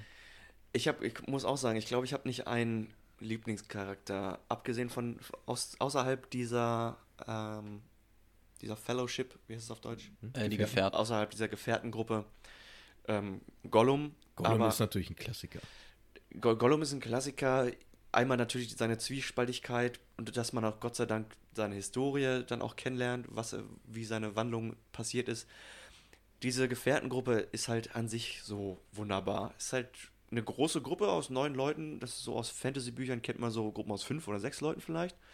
Das ist schon eine große Gruppe, aber jeder ist wirklich einzigartig und hat einen eigenen Charakterbogen Mhm. und einen Charakterweg, den er einschlägt. Auch wenn's, wenn die meisten halt zusammen sind, so äh, Gimli und Legolas? Legolas. wie die Freundschaft, weil Zwerge und Elfen hassen sich. Also Ja. im, im Buch kommt das noch wesentlich krasser zur Deutung. Da werden die halt nach äh, Lothlorien in den Wald geführt und Gimli muss seine Augen verbunden bekommen, als einziger. Und da gehen sie dann den Kompromiss ein und sagen, okay, komm her, dann verbinden wir alle unsere Augen, dann hat keiner was zu, mecker zu meckern. Aber die hassen sich. So. Und dann irgendwann im Laufe der Bücher äh, mögen die einander und dann verteidigt, verteidigt ähm, Gimli ja sogar Galadriel und so weiter. Und so ist jeder Charakter und jeder Bogen so einzigartig und gut und würde ich mir nicht gerne wegdenken wollen. Selbst wenn Boromir im ersten Teil relativ schnell stirbt, sein Bogen auch allein, dass er zwar ein guter und herzensguter Mensch und Kämpfer ist, aber dann so schnell dem Ring halt verfällt und seiner Macht und seinem, seinem Anzug sozusagen, also sein, ja, ähm, ist mega cool. Also kann ich auch nicht sagen, dass ich so ein oder zwei besonders geile Charaktere aus der Serie mag. Bist du mit irgendwelchen oder seid ihr mit irgendwelchen Character Arcs unzufrieden, die halt irgendwie, keine Ahnung, nicht zufriedenstellend sind? Als Zuschauer oder als Leser? Eigentlich ist mir nie was wirklich negativ aufgestoßen, wo ich Mhm. gesagt hätte, das würde mich jetzt irgendwie stören in dem Film. Nee, mir tatsächlich auch nicht. Also, ähm, Faradin hat noch ein bisschen mehr Farbe bekommen in dem, im Film. Der ist im Buch äh, einfach nur so richtig guter Mensch, ein richtig geiler Held und einfach einer der besten erschaffenen Charaktere, die es jemals gab. Und jetzt im Film leidet er halt noch so unter diesem ja, zweiter Sohn-Syndrom. Also der Vater So ein unterdrückt ihn und wenn der Vater sagt, ich habe keinen Lieblingssohn, ne? ja, ja, genau. Und Während er richtig eklig ist. da leidet er drunter und sein Charakterbogen dementsprechend auch und ist deswegen ein bisschen anstrengend. Aber das bringt halt, wie gesagt, ein bisschen Farbe rein, ein bisschen Abwechslung. Auch Aragorn ist eigentlich von vornherein, weiß er in den Büchern, dass er der König sein wird und in den Filmen ah, kämpft er ja noch mit sich selber. Ah, ich will es eigentlich gar nicht machen oder ah, nee, lass mich bloß damit in Ruhe. Aber das ist ganz gut und bringt auch ein bisschen Abwechslung rein. Aber nee, sonst bin ich auch mit allen Stories eigentlich zufrieden. Meint, meint ihr, solche Änderungen sind gekommen, weil man halt seitdem die Bücher rausgekommen sind und halt die Filme, dass man da halt äh, draus gelernt hat aus anderen Fantasy-Reihen und anderen Fantasy-Büchern oder Filmen, dass man halt ein bisschen, zum Beispiel bei Faramir, wo du sagst, dass er halt einfach nur ein guter Charakter ist, dass man da ein bisschen Ambivalenz reinbringen muss in heutige Filme, weil es halt erwartet wird, also nicht erwartet wird, sondern weil es halt langweilig ist, einfach nur ein guter Charakter zu sein, sondern man braucht halt auch was Schlechtes oder was Ja. Also Geschichten generell, wo es einen Hauptcharakter gibt, ohne großartige Schwächen, sondern der einfach wirklich nur treu, doof, gut ist, so Ja. nach dem Motto, sind in der Regel ziemlich langweilig. Ja, und damals, Absolut. als die Bücher rauskamen, war es wahrscheinlich noch nicht so Da- ausgeschöpft. Genau, ja. da gab es noch keine Referenzen dazu und sowas. Ja, finde ich auch. Aber dazu muss man auch sagen, in, in den Büchern sind natürlich auch so viele Charaktere viel mehr ausgefleischt und da geht halt ganze Kapitel gehen für unwichtige Nebencharaktere drauf. Da ist es ganz schön, dass wirklich ein Charakter einfach mal so einfach nur einfach mal nur ein guter Typ ist, so ohne vom Ring böse beeinflusst zu werden und einfach mal ach, endlich mal ein Typ, weil Frodo und begegnet ihm ja und die erzählen sie nicht ohne groß rum, äh, ohne groß rumzudrucksen, ja, wer bist du denn zuerst? Oder erstmal natürlich ein bisschen Misstrauen, aber dann eigentlich, komm her, pass auf, ich habe hier einen Ring, bums, hier, so sieht's aus und ich muss das und das machen. Ich war Also hier der einer wollte Gruppe gar nicht unterwegs. den Ring. Bitte? Der wollte gar nicht den Ring für sich selbst, also hat gar keine Ambition darauf. Naja, nur, nur in der Hinsicht, dass er, also in dem Film ja, dass er seinem Vater natürlich zeigen will, dass er damit äh, Ja, Gondor retten kann. Oder aber es wäre ja auch schief gegangen wahrscheinlich. Also, Ja, aber das wirklich einfach mal, da legen sie die Karten auf den Tisch, komm her, wir haben jetzt so mit allen Charakteren, denen wir begegnet sind, immer mit Vorsicht und drumherum gedruckst und äh, haben nie wirklich unsere, äh, äh, Frodo läuft ja eigentlich die ganze Zeit mit seinem Alias durch die Gegend, Underhill heißt er eigentlich, weil Baggins, der Name, äh, nach dem suchen sie alle und da sagt er einfach mal, ach komm her, Alter, so, so und so sieht's aus, kannst du uns helfen oder was macht ihr hier, bla bla bla und dann ist einfach mal schön, einfach mal, ja, jemandem gutherzigen zu begegnen, der dann auch geile Scheiße abzieht.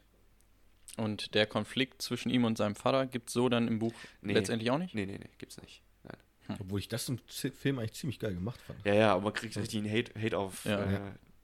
wie heißt er? Keine Ahnung, wie der jetzt heißt. Der Trosis von, Irgendwas von, mit D. von Gondor. Ja. Der Steward. Ja, warte. Einer der, einer der geilsten Szenen auch mit ihm, wo er dann schön seine, seine Essen isst da, während die anderen Mhm. kämpfen und er So ein richtig arroganter Wichser. richtiger Ja. Mother. Ah, ich glaube, es wurde im Film Vater. auch ganz gut dargestellt, dass er quasi innerlich eigentlich schon tot ist, als er erfährt, dass sein Sohn gestorben ist. Ja, ja, ja, ja. Also, dass ihn alles nicht mehr affektiert hat oder dann irgendwie. Ja, das ist halt interessant. Irgendwie hätte ich da noch ein bisschen mehr Hintergrund gewusst, weil normalerweise die Leute von dem Ring halt so krass korrumpiert, dass die halt so negativ dem Leben und generell allen Leuten und ihren Geliebten äh, Denethor. entgegentreten. Denethor, genau. Ähm, und er ist das einfach von sich aus, weil er, keine Ahnung, einfach ein Ist Pisser ist. einfach ein schlechter Mensch. Ja. Dass er sich dann selber, selber anzündet, ist dann auch. Das ist mit einer der besten Szenen. ja. Direkt nach der Szene, wo sie den Elefanten, wo Legolas den Elefanten legt. ja, Mann. Das ist die Elephants. beste Szene in ganz Herr der Ringe. Findest du? Ich ja, reden wir doch mal über Ich bestes liebe diese Lieblingsszene. fucking Szene. Also wenn ihr, wenn auch nicht Lieblingsszenen, Lieblingszitat oder Ja. irgendwas, was für euch super heraussticht. Ja, da kommt ja geil diese Bromance zwischen Legolas und Gimli. Finde ich, kommt Mhm. da sehr gut raus. Das ist die Szene. Ich finde die Szene ganz geil, wo man die im Origin, also in echt sind es die, die Black Mountain Range, ne? Wo die Feuer angezündet, die Beacons angezündet werden. Das finde ich geil, die Kamerafahrt und dann, wie gesagt, nicht oft genug gesehen dafür, um Mhm. eine profound Opinion dazu zu haben. Also ich liebe die erste Szene, wo man, ähm, wo man den Nazgul auf seinem fliegenden Gefährt, ich weiß gerade nicht, wie die heißen, Mhm. sieht, wo die Kamera noch relativ nah an ihm dran ist und man denkt so, okay, warum, also er hat die Zügel in der Hand, aber warum reitet er nicht irgendwie? Ist diese Bewegung viel zu smooth? Ist das bei Helm's Deep, wo man das sieht? Das ist noch früh, also es ist in zwei, ähm, ich weiß es gerade gar nicht. Oder ist es da? Ich weiß es gerade gar nicht. Also, wenn das die Szene ist, die du meinst, da wo er hinter der Mauer noch so. Nee, nee, nee, also er fliegt. Achso. Das, ich meine, das erste Mal, als die Viecher auftauchen, ist ja, das ist glaube ich noch vor Helm's Deep. Weiß ich gerade gar nicht. ist ja auch egal. Ja. Ich überlege gerade auch, ob das überhaupt in dem Theatrical Cut drin ist. Auf jeden Fall ist die Kamera relativ nah an, an seinem Kopf dran, ist so ein Medium Shot, keine Ahnung. Mhm. Und fährt dann raus und dann erst wird revealed, dass er auf so einem riesen Monstrum sitzt, anstatt auf seinem gewöhnlichen Pferd, wo die halt sonst immer drauf sitzen. Super geil. Abgesehen davon, dass alle Szenen mit den Nazgul liebe ich. Die sind die geilsten. Stimmt, ich habe doch einen Lieblingscharakter. Also alle Nazgul oder gerade der Witch King. Das sind meine Lieblingscharaktere. Die sind so geil. Die sind auch krass gemacht. Also Ja. es- Ja. da kriegt man echt Schiss vor, vor so den mega. Viechern. Auch diese blutigen Pferde und diese abgefuckten Pferde. Oh, mega geil. Auch wie, er, wie der Witch King dann zum Schluss stirbt, wo äh, Erwin ihm das Ins Schwert Gesicht. ins Gesicht stabbt, wo er dann so zusammengepresst wird Äh, von einer un, also von einer unsichtbaren Kraft und so. Das ist auch so geil. ich hätte bei dir gedacht, dass mehr, keine Ahnung, irgendwelche FX-Shots, nicht, nicht nur CGI, sondern halt, keine Ahnung. Ich weiß, wir haben zusammen das Video gesehen, wie heißen die? Ich vergesse es immer Äh, wieder. Corridor Digital. Ja. Ja. Die darüber über Good und Bad CGI gesprochen haben und die sich darauf gefeiert haben, wie sie Gollum, der seinen Fisch im, in diesem Bach verfolgt, wie krass das war. Aber das ist, also, so eine kleine Szene, wenn man sie sieht, denkt man nicht Mhm. drüber nach, aber es ist halt der Wahnsinn, was da für Arbeit drin steckt. Ja, absolut. Jetzt, wo du es angesprochen hast, dann kann ich das ja auch ausführen.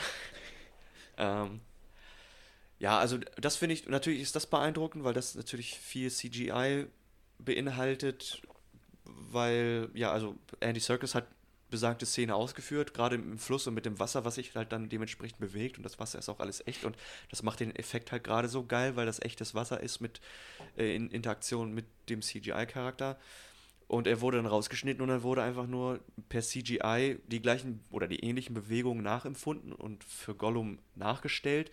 Und das Wasser halt per Hand rausgezeichnet in jedem einzelnen Frame, was eine fucking unmögliche Arbeit ist, aber super gut gelungen. Was ich, wofür diese Filme für mich rausstehen, sind halt mehr diese praktischen Effekte, weshalb ich übrigens den ersten Teil auch geiler finde, weil für mich die Qualität der Effekte im zweiten und dritten Teil ein bisschen nachlassen. Da sieht man öfter den Greenscreen und so ein paar Sachen, die Ja. mir nicht ganz so gut gefallen, aber allein dieses Forced Perspective, womit die halt andauernd arbeiten. Also sprich, ein Charakter steht vorne im Bild, einer steht hinten im Bild und der hintere Charakter sieht dann einfach kleiner aus. Also die ganzen Hobbits äh, sehen einfach kleiner aus. So. Mhm. Und zwei Szenen stechen da für mich raus.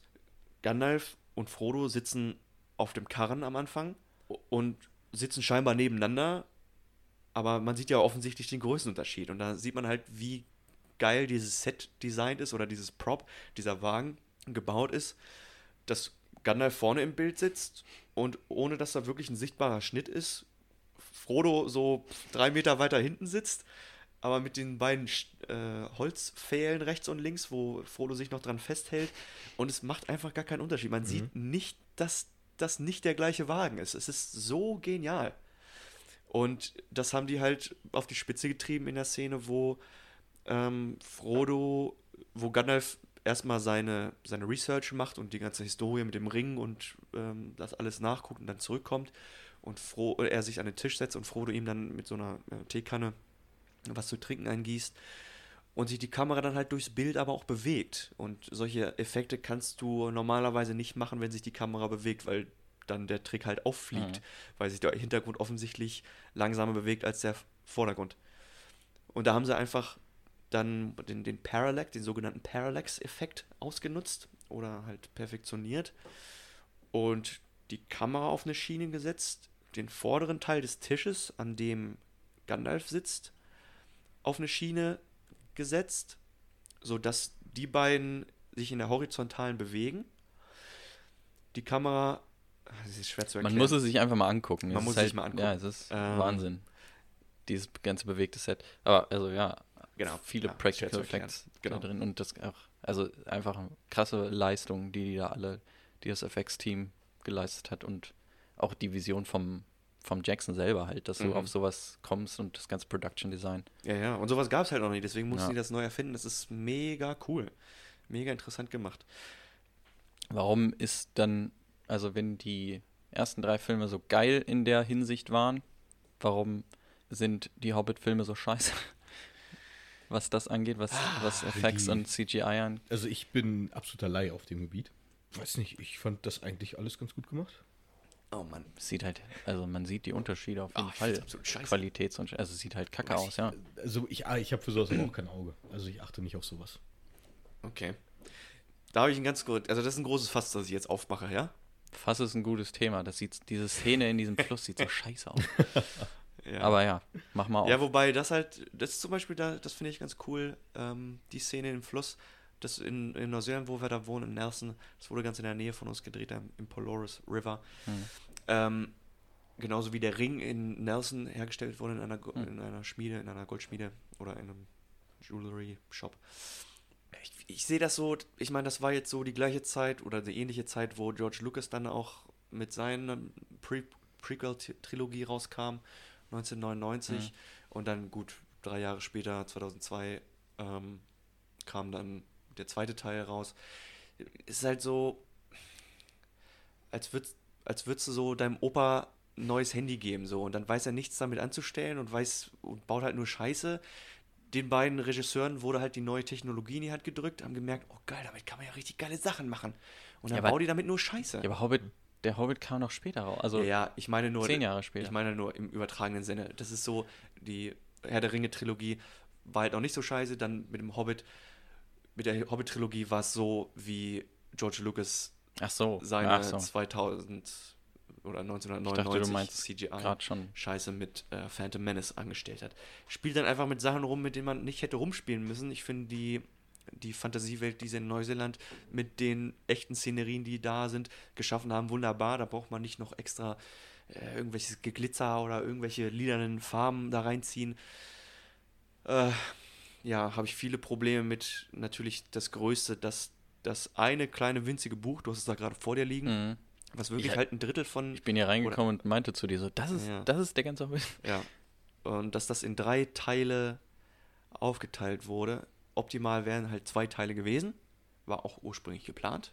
Wollte Peter Jackson auch machen. Aber Studio Studios sagt, haben gesagt, nee, nee, nee, money, money, baby. Mhm. Also mach mal lieber drei Filme raus. Milking the Nazgul. Mhm. yeah. ähm, Ich muss auch sagen, der von sowohl Herr der Ringe als auch der Hobbit finde ich den dritten Hobbit-Teil mit Abstand am schwächsten. ja, stimme ich zu. Ja. Stimme ich Also, zu. Weiß ich nicht. Also wenn ich sagen müsste, es gibt einen Film, den ich nicht so gern, also ich mag auch den Hobbit eigentlich ganz gerne, so den ersten und zweiten Teil, die gucke ich, eigentlich ganz gerne. Mhm. Aber so den dritten Teil, ich habe oft den ersten und zweiten gesehen, hatte auf den dritten dann keine Lust mehr. So. Und da finde ich zum Beispiel den, den Krieg auch eigentlich ganz geil.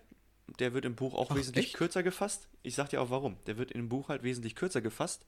Aus Perspektive von, von Bilbo. Ein- Einmal ist es mega geil, dass so wirklich so viele verschiedene Rassen und Kreaturen aufeinandertreffen. Aber dann wird der Krieg halt einfach unterbrochen. Weil Bilbo kriegt dann einen Stock oder einen Stein auf den Kopf und ist dann ohnmächtig und verpasst dann den Krieg und wacht dann auf, wenn der Krieg vorbei ist. Und das ist geil. So, herrlich, wunderbar. Und ähm, braucht man nicht unnötig. Wir wissen jetzt, wer alles an dem Krieg teilnimmt und wer gewinnt. Und reicht mir. Feierabend. Ich liebe den Hobbit. Das Buch finde ich noch viel geiler als, als den Herr der Ringe. Ähm, es gibt im Internet auf der Seite The Hobbit, The Cardinal Cut. Alles zusammengeschrieben. E T-H-E-H-O-B-B-I-T-T-H-E. Verlink's doch unten. C-A-R-D-I-N-A-L-C-U-T. Punkt, XY. Punkt WordPress. W-O-R-D-P-R-E-S-S. Punkt com. Gibt es den Hobbit. Nochmal zusammengeschnitten in zwei Teilen, so wie er eigentlich hätte sein müssen. Ah, okay. Ich habe es nicht mehr geschafft, den zu gucken jetzt vor unserer Aufnahme, weil ich nicht genug Speicher hatte, um den, man muss den Film runterladen und dann gucken. Aber ist free, empfehle ich jedem. Freue ich mich mega drauf, den zu sehen, so wie er wirklich äh, sein soll. Ich meine wirklich, da wird so viel in die Länge gezogen in dem Ding. Im ersten Teil gibt es diese Berg- oder diese Steinriesen da, die sich da bekämpfen da Mhm. die werden wortwörtlich in dem Hobbit in einem kleinen Satz erwähnt, dass sich in der Ferne irgendwo, dass man irgendwo die, diese Steinriesen oder The Rock Giants, Mountain Giants oder sowas, Rock Giants, hört. Das war's. Und die machen da so ein Riesending noch, dass sie noch an, an den Beinen so rumklettern und dann, oh, davon fast getötet werden. Aber ich muss sagen, das fand ich geil. Oh, Im nee. Film fand ich es gut. Den Hobbit habe ich lustigerweise auch gelesen, im Gegensatz zu Herr der Ringe damals. Mhm. Allerdings 15 Jahre her inzwischen. Mhm. Und ich fand die Steinriesen gut. Ich fand sie gut platziert in dem Film. Es sind einfach nur noch mehr, noch mehr Kreaturen. Das, das, ich, Kreaturen mag ich ja, aber nee. Das, da hätt, schneid die raus und fasst das Ganze in zwei Filme zusammen. Bums. Mich Ähm, wundert es nur so ein bisschen, dass, wenn man, wenn man das mit der ersten Trilogie vergleicht, vergleicht, wo Peter Jackson, der halt relativ unbekannt war, der hatte, glaube ich, zwei Filme vorher gemacht Mhm. und die nicht mal gut. Also so wie ich das gehört habe. Ich Mhm. habe nur Heavenly Creatures, glaube ich, gesehen gehabt. Aber dass man ihm da halt so viel Freiraum lässt, obwohl er recht unbekannt ist, und dann gibt man ihm halt das Budget, was er da hatte, weiß nicht, 700 Millionen für alle drei oder so. Äh, auf jeden Fall riesiges Budget für einen relativ unbekannten Regisseur.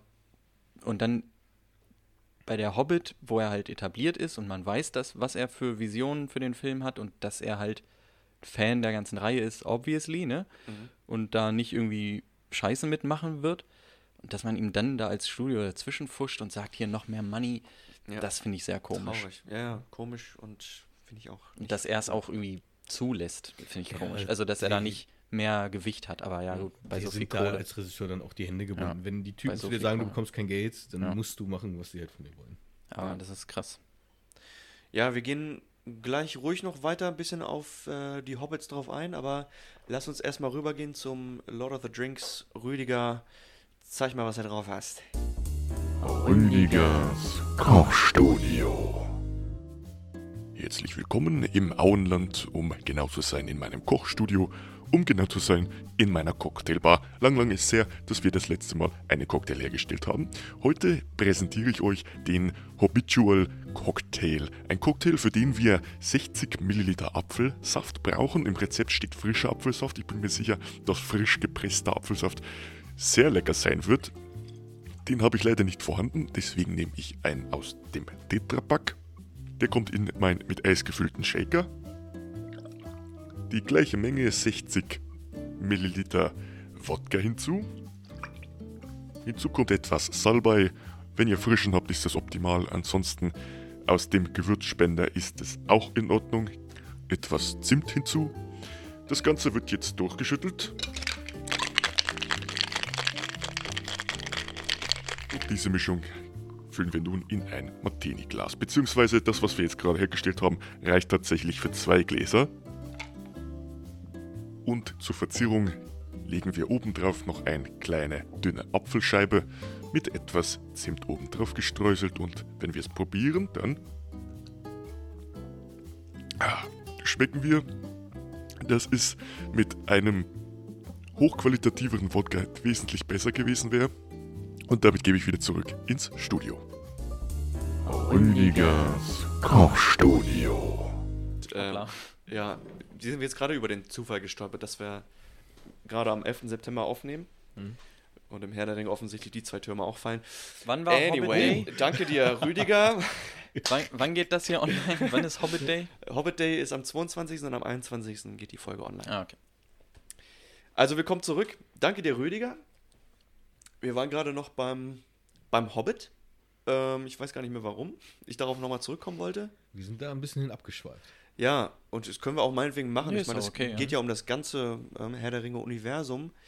Ich hatte auch noch einen Punkt, aber vielleicht denke ich, komme ich da später. Doch, ich wollte nochmal ganz kurz fragen, wie ihr die Adaption von Buch zu Film fandet. Wir haben jetzt gerade schon drüber gesprochen und auch wenn ihr da keine Antwort zu habt, dann habe ich da jemanden, der auf jeden Fall was dazu sagen möchte. I did enjoy the Hobbit movies as well, all three of them, but I actually didn't think that the content of the of the book lent itself to three full-length movies, and a lot of it, even though it was visually very satisfying and entertaining, I think a lot of it was not substantial enough uh, to merit being turned into a film. Agreed. Also ich fand es auch nicht visually satisfying, um ehrlich zu sein. Aber gut. Ich glaube, das ist auch so der Konsens ne, von den meisten.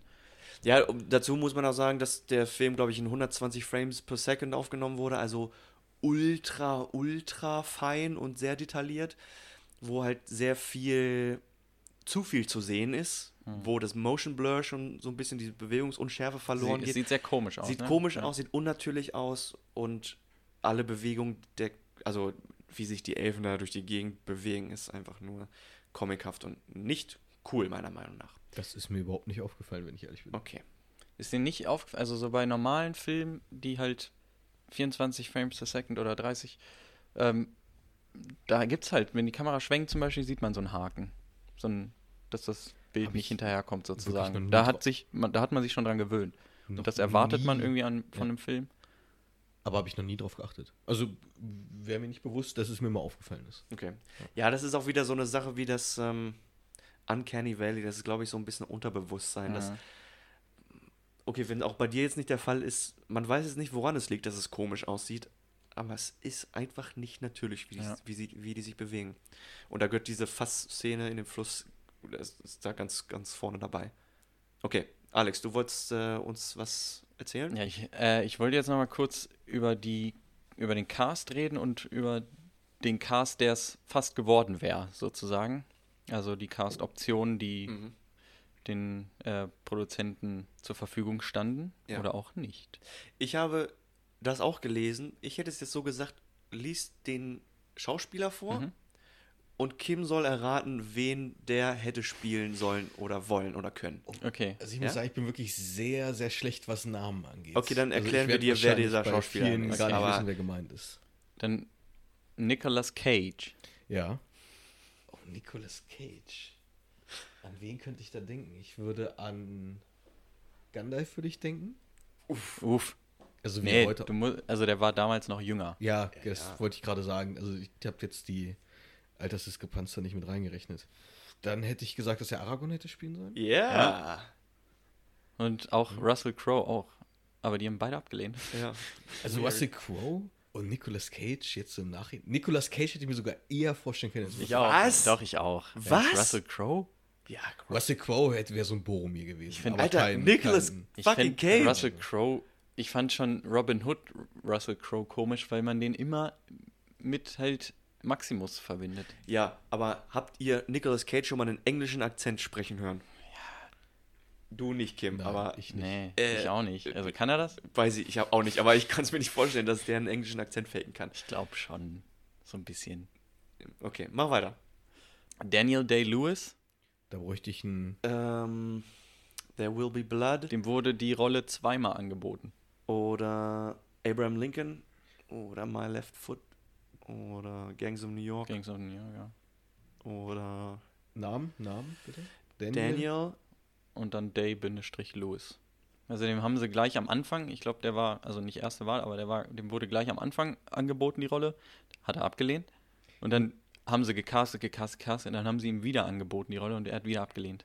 Verstehe ja nicht, weil der hätte das auch gut. Ich glaube, der, also, ja. Äh, Legolas hätte ich gesagt. Nee, tatsächlich auch Aragorn. Ja. Echt? Ja. Ich finde, der hätte das auch gut. Ich glaube, das hätte auch.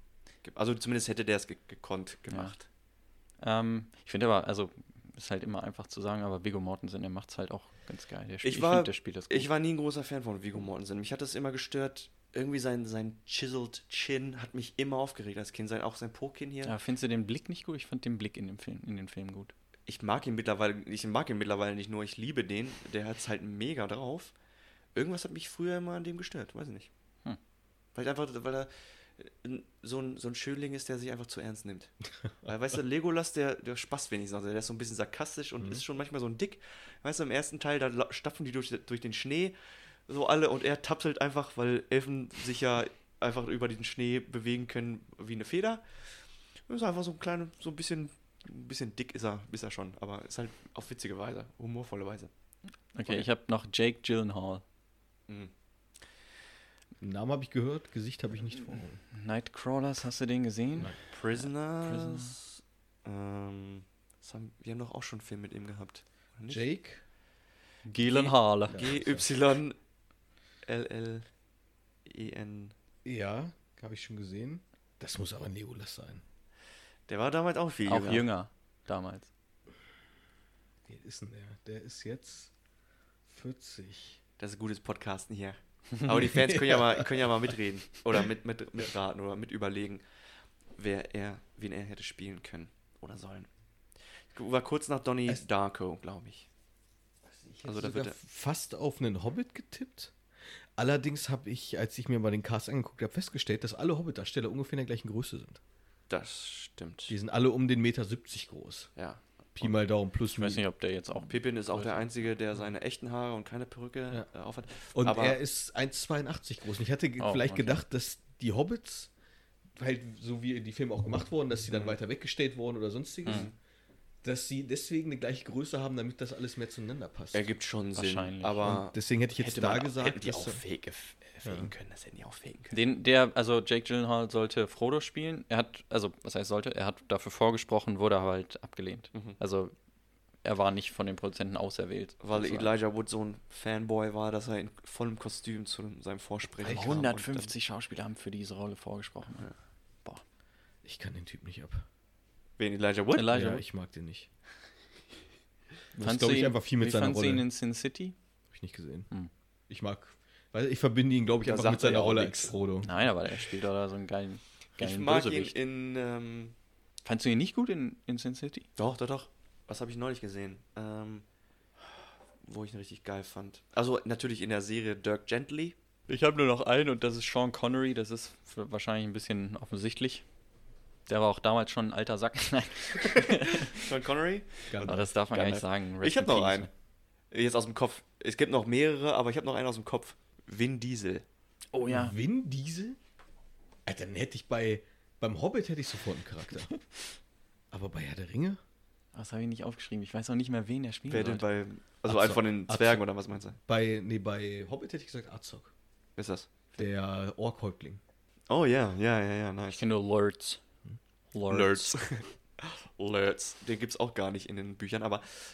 Nee, der sollte auch Aragorn spielen. Oder wollte. Hat sich auch dafür beworben. Und Bruce Willis hat sich auch beworben für. Boromir. Oder habe ich gerade versaut? Oder war das auch Boromir? Vin Ich Diesel glaube- als Boromir? Nee, nee, doch Aragorn, ja, ja. Äh, ich glaube, Bruce Willis auch Aragorn. Alle haben sich nur auf Aragorn beworben. mein, ja, Bruce ich bin mir Willis- gerade nicht ganz sicher. Ich will jetzt keine Scheiße erzählen, aber ich meine schon. Ich hatte das auch gelesen. Und da gab es noch einige aber- bunte Charaktere, aber das ist schon eine bunte Mischung mit Bruce Willis, Ja. Nicolas Cage und Vin Diesel und hast du nicht Ich meine, man muss dazu aber auch sagen, so Nicolas Cage ist halt mittlerweile so ein Meme, so ein bisschen, weil er halt so viele schlechte Filme gemacht hat. ja, aber so ich viele Trash-Filme. Ich liebe Nicolas Ja, ich Cage, mag aber den auch der als passt da Schauspieler. überhaupt nicht rein. Aber das sagt man doch jetzt nur, weil wir das Wissen haben von heute. Immer. Es ist doch immer schwierig, wenn du halt schon einen Charakter vor Augen hast, dir dann jemanden anderen in der Rolle wirklich noch gut vorstellen zu können. Ja. Deswegen bin ich auch sehr stark gespannt, wie das Rad der Zeit Äh, jetzt umgesetzt ich will nur noch, wo wir gerade beim. Wolltest du was sagen? Nö, ich hab nur. Richtig unterbrochen? Ich Sorry. bin gespannt, wie der ganze Cast bei Rad der, Rad der Zeit ist. Auch eine bekannte Fantasy-Serie. Hm. Ewig, ich glaube im Deutschen 16 Bände. Wenn mich jetzt nicht alles täuscht. Habe ich vor vier, fünf Jahren gelesen. Und äh, die wird jetzt verfilmt von Amazon aus. Müsste jetzt, glaube ich, auch nächsten Monat, übernächsten Monat, glaube ich, soll die jetzt erscheinen. Und da bin ich auch mal gespannt, wie die das alles da so umgesetzt haben. Mhm. Und ich hoffe einfach, dass sie sich nicht in eine Reihe von schlechten Fantasy-Buchumsetzungen einreiht. Einreiht, sagen wir es mal so. Wie ist das bei dir? Also komplett irrelevant zu dem, aber wie ist das bei dir und Dune? Dune? Äh, Dune. D-U-N-E. Das, Ist Also, Sci-Fi. Ja, ich kenne das Buch. Ich habe es sogar zu Hause stehen. Oh. Ich habe es mal angefangen, als Jugendlicher damals. Mhm. Ich habe aber es damals nicht so interessant, gesch- interessant gefunden. Ich hatte jetzt mal überlegt, ob ich es wieder lese, aber irgendwie bin ich immer dran vorbei. Nee, ich frage nur deswegen, weil es halt ähnlich ambitioniert ist, das zu verfilmen Ja. und wurde auch schon Nee, versucht. und gut, dass du mich mal dran erinnerst. Könnte ich eigentlich. Ja. könnte Würde ich dir auch empfehlen. Also das Ja. wird ja mega gehypt in der Ja. äh, Literatur-Community, Ja. das Buch. Und dass es bis da bisher noch keine gute Filmadaption gab, regt alle Leute auf. Mhm. Und die Adaption aus den 70 oder 80ern, wann war die? du, haben wir letzt drüber geredet. Haben wir drüber geredet. Ich habe die auch gesehen und die ist grotten, die ist, die ist so schlecht, dass sie schon wieder witzig ist. Soll jetzt ja Ende diesen Jahres oder nächstes Jahr Hm, ja, von jetzt. Denis Villeneuve eine richtig geile Verfilmung rauskommen, auf die ich mich richtig freue. Vielleicht lese ich, oder wahrscheinlich lese ich das Buch bis dahin dann auch nochmal. Aber nee, ist eine gerechtfertigte Abschweifung gewesen. Wenn ihr nichts weiter habt, du hattest nochmal irgendwas angesprochen. Äh, Lieblingszitate wollte ich nochmal ganz kurz. Ja, vorher, bevor wir noch, während wir noch über den Cast reden, wollte ich nur nochmal dazu sagen, bei den Recherchen jetzt hierhin äh, für den Film und für die für Herr der Ringe habe ich herausgefunden, dass Liv Tyler nicht wusste, dass sie die Tochter von äh, von Steven Steve- Tyler war. Also der, der Frontmann von, Aero, von, von Aerosmith. Und sie hat das irgendwie erst dann rausgefunden, aber die sehen sich so ähnlich, man. Sie, warum wusste sie das nicht? Weiß ich nicht. Ich, weil ich, die, deren Historie kenne ich auch nicht. Aber habe ich, nur- krass. hab ich nur, also sie hat so irgendwie durch Zufall auf dem Poster rausgefunden oder so. Richtig weird, Mann. Stellt euch das mal vor. Sie, sie wusste nicht, dass das Tyler, ihr die Vater Tochter ist. von Steven Tyler. Okay. Und die sehen sich so ähnlich. Ach, war das hier so ein One-Night-Stand mit einem Groupie oder sowas in der Richtung? Weiß ich nicht. Ich habe es nicht weiter äh, verfolgt, aber Leave it alone. What is your favorite quote? keine Ahnung. Ich, die Quotes, an die ich mich nur erinnere, sind die ganzen Memes. The taking the hobbits to Isengard. oder You shall not pass oder so. Also ich habe ich hab kein, kein dedicated Ja. Quote. Mein Lieblingszitat jetzt, also generell finde ich einfach, ich habe auch kein Lieblingszitat so von der Sache. Ich fand den Spruch einfach geil mit meiner Lieblingsszene da. Das, der zählt auch nur als Ja, einer. ja. Fand ich geil. Und ich habe neulich ein geiles Meme gefunden, jetzt mit Bezug auf die Corona-Zeit. Ich krieg's jetzt nicht mehr wortwörtlich zusammen, aber Also in Bezug auf was? Also wenn du. Achso, wenn die Bars wieder öffnen nach der Corona-Zeit, meine Familie mich fragt, wenn ich nach Hause komme, erwartet mein Kommen am Morgengrauen des fünften Tages, schaut nach Osten. Ja. Ja. Da musste ich doch, da musste ich schmunzeln. Äh, ich wollte nur noch sagen, ich fand auch gut, wie der Film endet, also mit Well, I'm back, sagt äh, Samwise, obwohl ich ihn nicht mag, ich fand das gut, also es, so, so beendet man einen Film gut, finde ich. Ja. Meine Lieblingszitate beziehen sich auch nur auf Popkultur und die ganzen, ganzen Memes. Ähm, ich finde natürlich Lord of the Weed, wir sind damit Oh ja. aufgewachsen. Oh ja. Deswegen Ja. komme ich nicht drum rum zu erwähnen. Bäh, Schluck erstmal runter, du Bastard. und Gabba Gandalf. Gabba Gandalf. Und Commerz Gandalf. Ja, Scheiße, das könnte ich mir echt mal wieder ansehen. Das habe ich ja bestimmt seit zehn Jahren nicht mehr Weiß gar nicht, ob es das das noch mal gibt. reicht. Bei YouTube ich bestimmt. weiß, dass, dass Ben früher äh, den ganzen Spruch auf dem Ring da wiedergeben konnte. Und ich glaube, der konnte es eine Zeit lang sogar auf Elvisch schreiben. Der alte Nerd. Äh, aber klar, Gandalfs You shall not pass! Ja. Klassiker. Und danach im Anschluss natürlich, dass sie ihn dann von der Brücke runterrutschen lassen, nachdem er sagt, Fly, you fools! mega geil. Ich liebe Gandalfs Stimme. Sir Ian McKellen ist ein krasser Dude. Ah, so, er ist einfach so eine Präsenz, hat so eine Bühnenpräsenz und ist einfach so eine mächtige Anwesenheit. Geiler Zusammenschnitt übrigens auch nochmal, als sie im zweiten Teil Gandalf dann das erste Mal wieder entgegentreten und okay, es ist der Weiße, der Strahlende, man denkt, fuck, jetzt ist hier Saruman wieder Mhm. am Start und man hört, es ist auch eigentlich seine Stimme und so ein bisschen, so ein paar Gesichtselemente von Saruman, also ich glaube, sie sind da so ein bisschen hin und her geswitcht und mit Effekten so hin und her gewoben, ähm, sowohl die Stimme als auch die Gesichtsfeatures der beiden Magier und dann sich herausstellt, dass es doch Gandalf ist. Sehr, sehr gut. Hätte man nicht besser machen können. Im Buch ist es ein ganzer Dialog, den sie mit dieser leuchtenden oder Ja. mit der weißen Kreatur führen, bevor sie überhaupt merken, dass es dann Gandalf ist. Funktioniert im Buch Hätte- natürlich auch besser. Ne? Ganz genau, hätte man im Film nicht wirklich so umsetzen können. Äh, ich habe gelesen, dass, dass äh, McKellen den grauen Gandalf lieber gespielt hat als den weißen. Das fand ich witzig, dass er die Iteration besser fand. Ich finde den Grauen auch cooler. Ja, Ja, ist halt, ist ich halt auch auch, der Meinung. der ist nicht so ernst. Ja, ja, nicht so stiffy. Ja. Ähm, Obwohl ich zum Beispiel sagen muss, ich liebe Gandalf in dem Hobbit mehr als in Herr der Ringe. Und Bilbo ist ein deutlich besserer Charakter als Frodo. Finde nur ich auch, stimme ich auch zu. Stimme ich auch zu. Ich hätte sogar fast gesagt, dass ähm, Bilbo einer meiner Lieblingscharaktere ist, aber das bezieht sich Auch ja als mehr Martin auf den Hobbit. Freeman. Ja, ja, ja. Ich, Ja? Martin ist so ein richtiger Straight Guy, der spielt Ja. das, der spielt das ganz gut, finde ich. Ähm, Ich finde den weird, aber ja. äh, natürlich ist er weird, aber ich, er spielt halt so einen guten Straight Guy zu, Hm. wenn alles andere um ihn herum cha- chaotisch und merkwürdig und das halt die Com Comic Relief Elemente sind, ist er halt der Straight Guy, Hm. dem das alles merkwürdig vorkommt, mit dem man sich als Kinozuschauer vielleicht ein bisschen ja, verbunden fühlt und das durch seine Augen ein bisschen diese, diese merkwürdige Erfahrung gerade erlebt. ja. Finde ich, das macht er, macht er ganz Ja. gut. Ähm, Ich habe noch eine Ah. Sache, die ich anmerken wollte. Also, warte kurz, ja. Zitat noch kurz. What about breakfast? What do you mean? You just had breakfast. Yeah, that was our first breakfast. Ja. What about second breakfast? Ja, stimmt. Und Das, dann das gut, mit sehr Comic gut. Relief. Ist das Ja. im Buch auch so? Also Ja, sind ja, die das so? ist so, ja. Okay. Die brauchen fünf, fünf Mahlzeiten am Tag oder sechs. ja. Äh, habt ihr Asterix, Asterix erobert Rom, so heißt Ja. der, Mhm. von, von 76. Ja. Habt ihr den gesehen? Ja. Ich glaube schon, ja. Und da müssen die die zwölf Aufgaben des Herakles bewältigen. Oh, das ist mein Da- Lieblingsfilm Ja, sogar. das ist auch ein richtig Da geiler kommt Film. einer meiner Lieblingsszenen, wo sie in diesem Irrenhaus, also nicht Ja. in dem Irrenhaus, Ja, ja. aber wo sie Passierschein den Passierschein A38, genau. genau. Aber ich will auf die Szene hinaus, wo sie äh, auf, Auf dem Feld? auf dem Feld mit den Römern. Und das Ja. erinnert mich immer, also Herr der Ringe erinnert mich immer an die Szene. Ja. Weil die, diese, wie heißen die? The Man, Dead Man of Dunharrow ja. oder so, diese Geisterarmee auf Mhm. jeden Fall. Das erinnert mich jedes Mal an, an Asterix und Obelix. Ja, ja. Und die, ich meine, der Film kam vorher raus, die haben sich da safe irgendwie ein bisschen dran bedient. Da fällt mir auch, das stimmt. Zu der Geisterarmee fällt mir ein, wenn es etwas gibt, was ich wirklich stark ankreiden würde, also was mir nicht gefällt storytechnisch, dann ist es die Geisterarmee. Warum? Weil sie, weil sie das Bild erzeugen, unbesiegbar zu sein, egal was passiert, sie können nicht besiegt werden, weil keiner sie angreifen kann. Und das macht es so einseitig und langweilig irgendwie. Es fehlt dann irgendwie so der, der Twist, der irgendwie dann wirklich nochmal das Blatt zum Guten wendet hinterher. Ja, fin, finde ich auch. Also ich bin da ganz deiner Meinung. Ich finde das natürlich wieder ein mega geiles Stilelement. Neben allen Fantasy-Charaktere, die es ohnehin schon in diesem Universum schon gibt, da nochmal Geister reinzuschmeißen. Ich, ich fand das ganz, ganz cool. Auch, dass sie in diesem grün schimmernden Licht dargestellt sind. Aber ich finde, das ist, sehe ich ganz genauso unnötig zum einen. Und dann, um das vielleicht zu erklären, was dein Problem, deine Problematik mit der Sache ist, dass die wie Tom Bombadil vielleicht einfach nur einen Scheiß drauf geben. Also das ist nicht mein Kampf, das ist ja nicht meine Welt.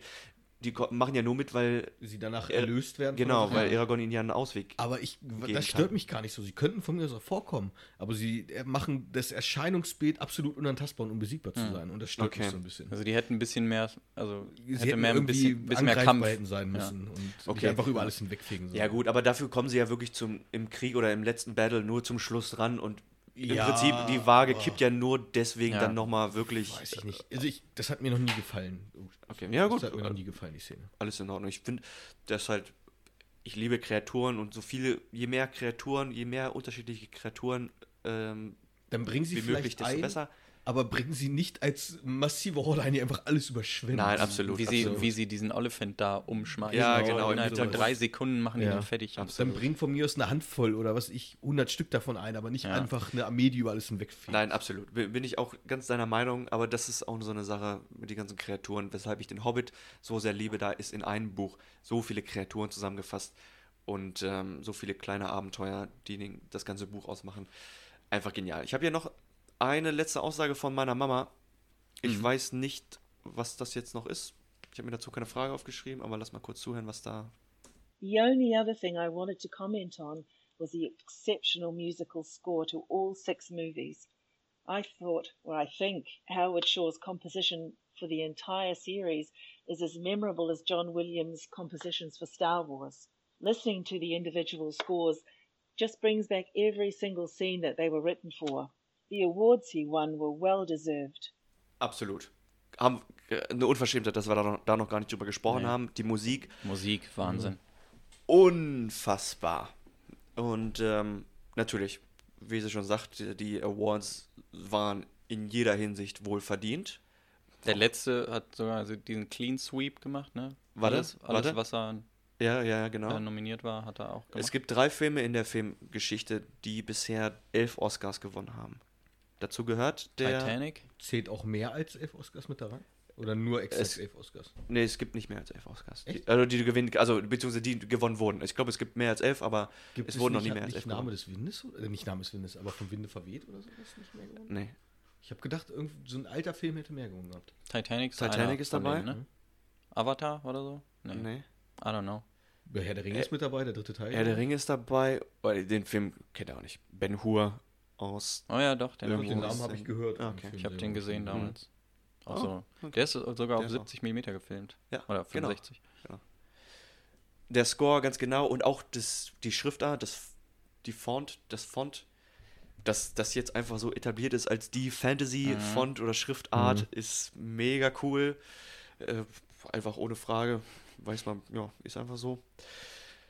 ein großes Kompliment natürlich nochmal an Weta Workshops, die die ganzen Effekte, Kostüme gemacht haben.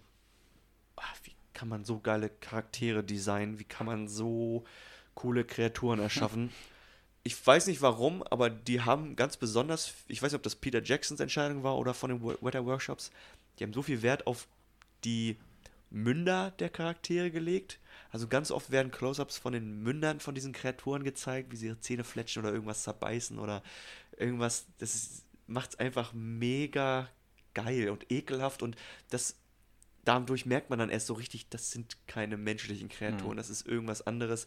Wohingegen ihr ganzer Körperbau, auch die Orks, ich meine, das sind menschenartige Wesen. Ich meine, die haben zwei Arme, zwei Beine Ja. und einen Kopf und eine Nase und zwei Augen und so weiter. Aber dann durch diese Abartigkeit des unter der unteren Gesichtshälfte und generell auch die Augen und sowas. Ah, Ich glaube, dieses eklige, das ist so ein, so ein Stilmittel, was äh, Peter Jackson gerne benutzt. Also ich habe da jetzt, ich habe nicht viel von Peter Jackson gesehen, aber ich glaube, oder ich habe in so einem Video-Essay habe ich gesehen, dass er, dass der das gerne macht. Mhm. Auch, also da, wenn der, ich habe es vorhin gesagt, wie heißt er? Donathor? Denethor? Denethor, ja. Denethor. Wenn er da isst, halt sowas. Ja. Auch diese Geräusche, es ist halt unbehaglich zumindest, ne? Ja. Und also auch bei vielen anderen Sachen ist es eklig, die ganze Spinne, wie sie, wie sie Frodo da ein, ein Mhm. mumifiziert. Ja, das wächst halt so eine, das wächst, das weckt halt so eine menschliche Ja. Angst irgendwie. Aber das macht da gut, dieses ganze eklige. Ja. Ich will noch mal ganz kurz was zeigen. Wo wir bei eklig sind, also äh, die haben. Pack deinen Penis wieder ein, Kim. Ja. Der ist auch eklig, das stimmt. ähm, ich hatte mal einen Bericht gesehen, dass Amazon eine neue Serie von Herr der Ringe produzieren will. Mhm. Und das passt perfekt zu Johannes, bis auf eine Sache natürlich. Und die suchen halt für die Darsteller der Orks Leute mit vielen Falten, wenig Zähnen und vielen Haaren. Die vielen Haare hast du nicht mehr, aber die vielen Falten und die wenig Zähne. Ne? Ja. Also, wenn ihr mal Amen. Johannes mal in echt vor euch sehen, sehen solltet, dann. Äh, Du alter Ja? Sprache.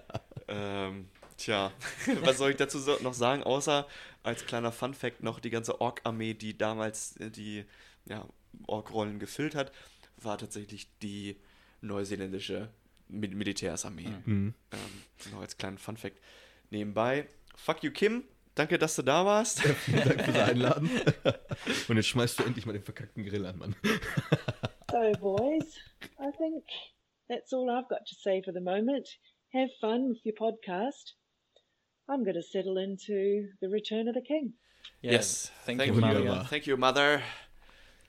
Dafür, ähm, dass ihr hier seid, bedanke ich mich auch nochmal, dass ihr das, den Start der zweiten Staffel so schön gestartet habt. Ich freue mich auf jeden Fall. Ach, wird eine gute Folge, auch wenn wir noch lange nicht über alles geredet Mhm. haben. Nächstes Mal, also zur nächsten Herr der Ringe-Folge, vielleicht wird es auch eine Hobbit-Folge. Da hätte ich mein Mütchen gern dabei. Wenn du da Lust zu hast, Kim, Da finden wir bestimmt einen Termin zu, würde ich sagen. natürlich herzlich eingeladen. Und äh, denkt dran, dass ihr uns auf Instagram findet, at leberski-podcast und E-Mails schreiben könnt, leberski-podcast.web.de. Ihr könnt außerdem auf Spotify gehen und dem Link folgen in der Beschreibung. Die führt euch auf die anchor.fm Seite und dort könnt ihr uns Sprachnachrichten hinter- hinterlassen, eine Minute lang und uns ein Feedback geben oder Wünsche aussprechen oder was auch immer ihr uns sagen wollt. Und seit neuestem hat Rüdiger, glaube ich, auch eine Facebook-Seite eingerichtet. Also vielleicht gibt es da auch das eine oder andere zu sehen. Leberski Podcast oder Leberski-Podcast, irgendwie so in der Kombination. Ich weiß selber nicht. Findet ihr uns auf jeden Fall. Was bleibt uns anderes übrig, als zu sagen? Gibt es noch irgendein cooles Zitat, was man bringen kann zum Schluss? Weiß ich nicht. I will Ähm, be back. This podcast rules them all. Well, we're back. Perfekt. Bis bald. Bye bye. Danke Bye. fürs Zuhören.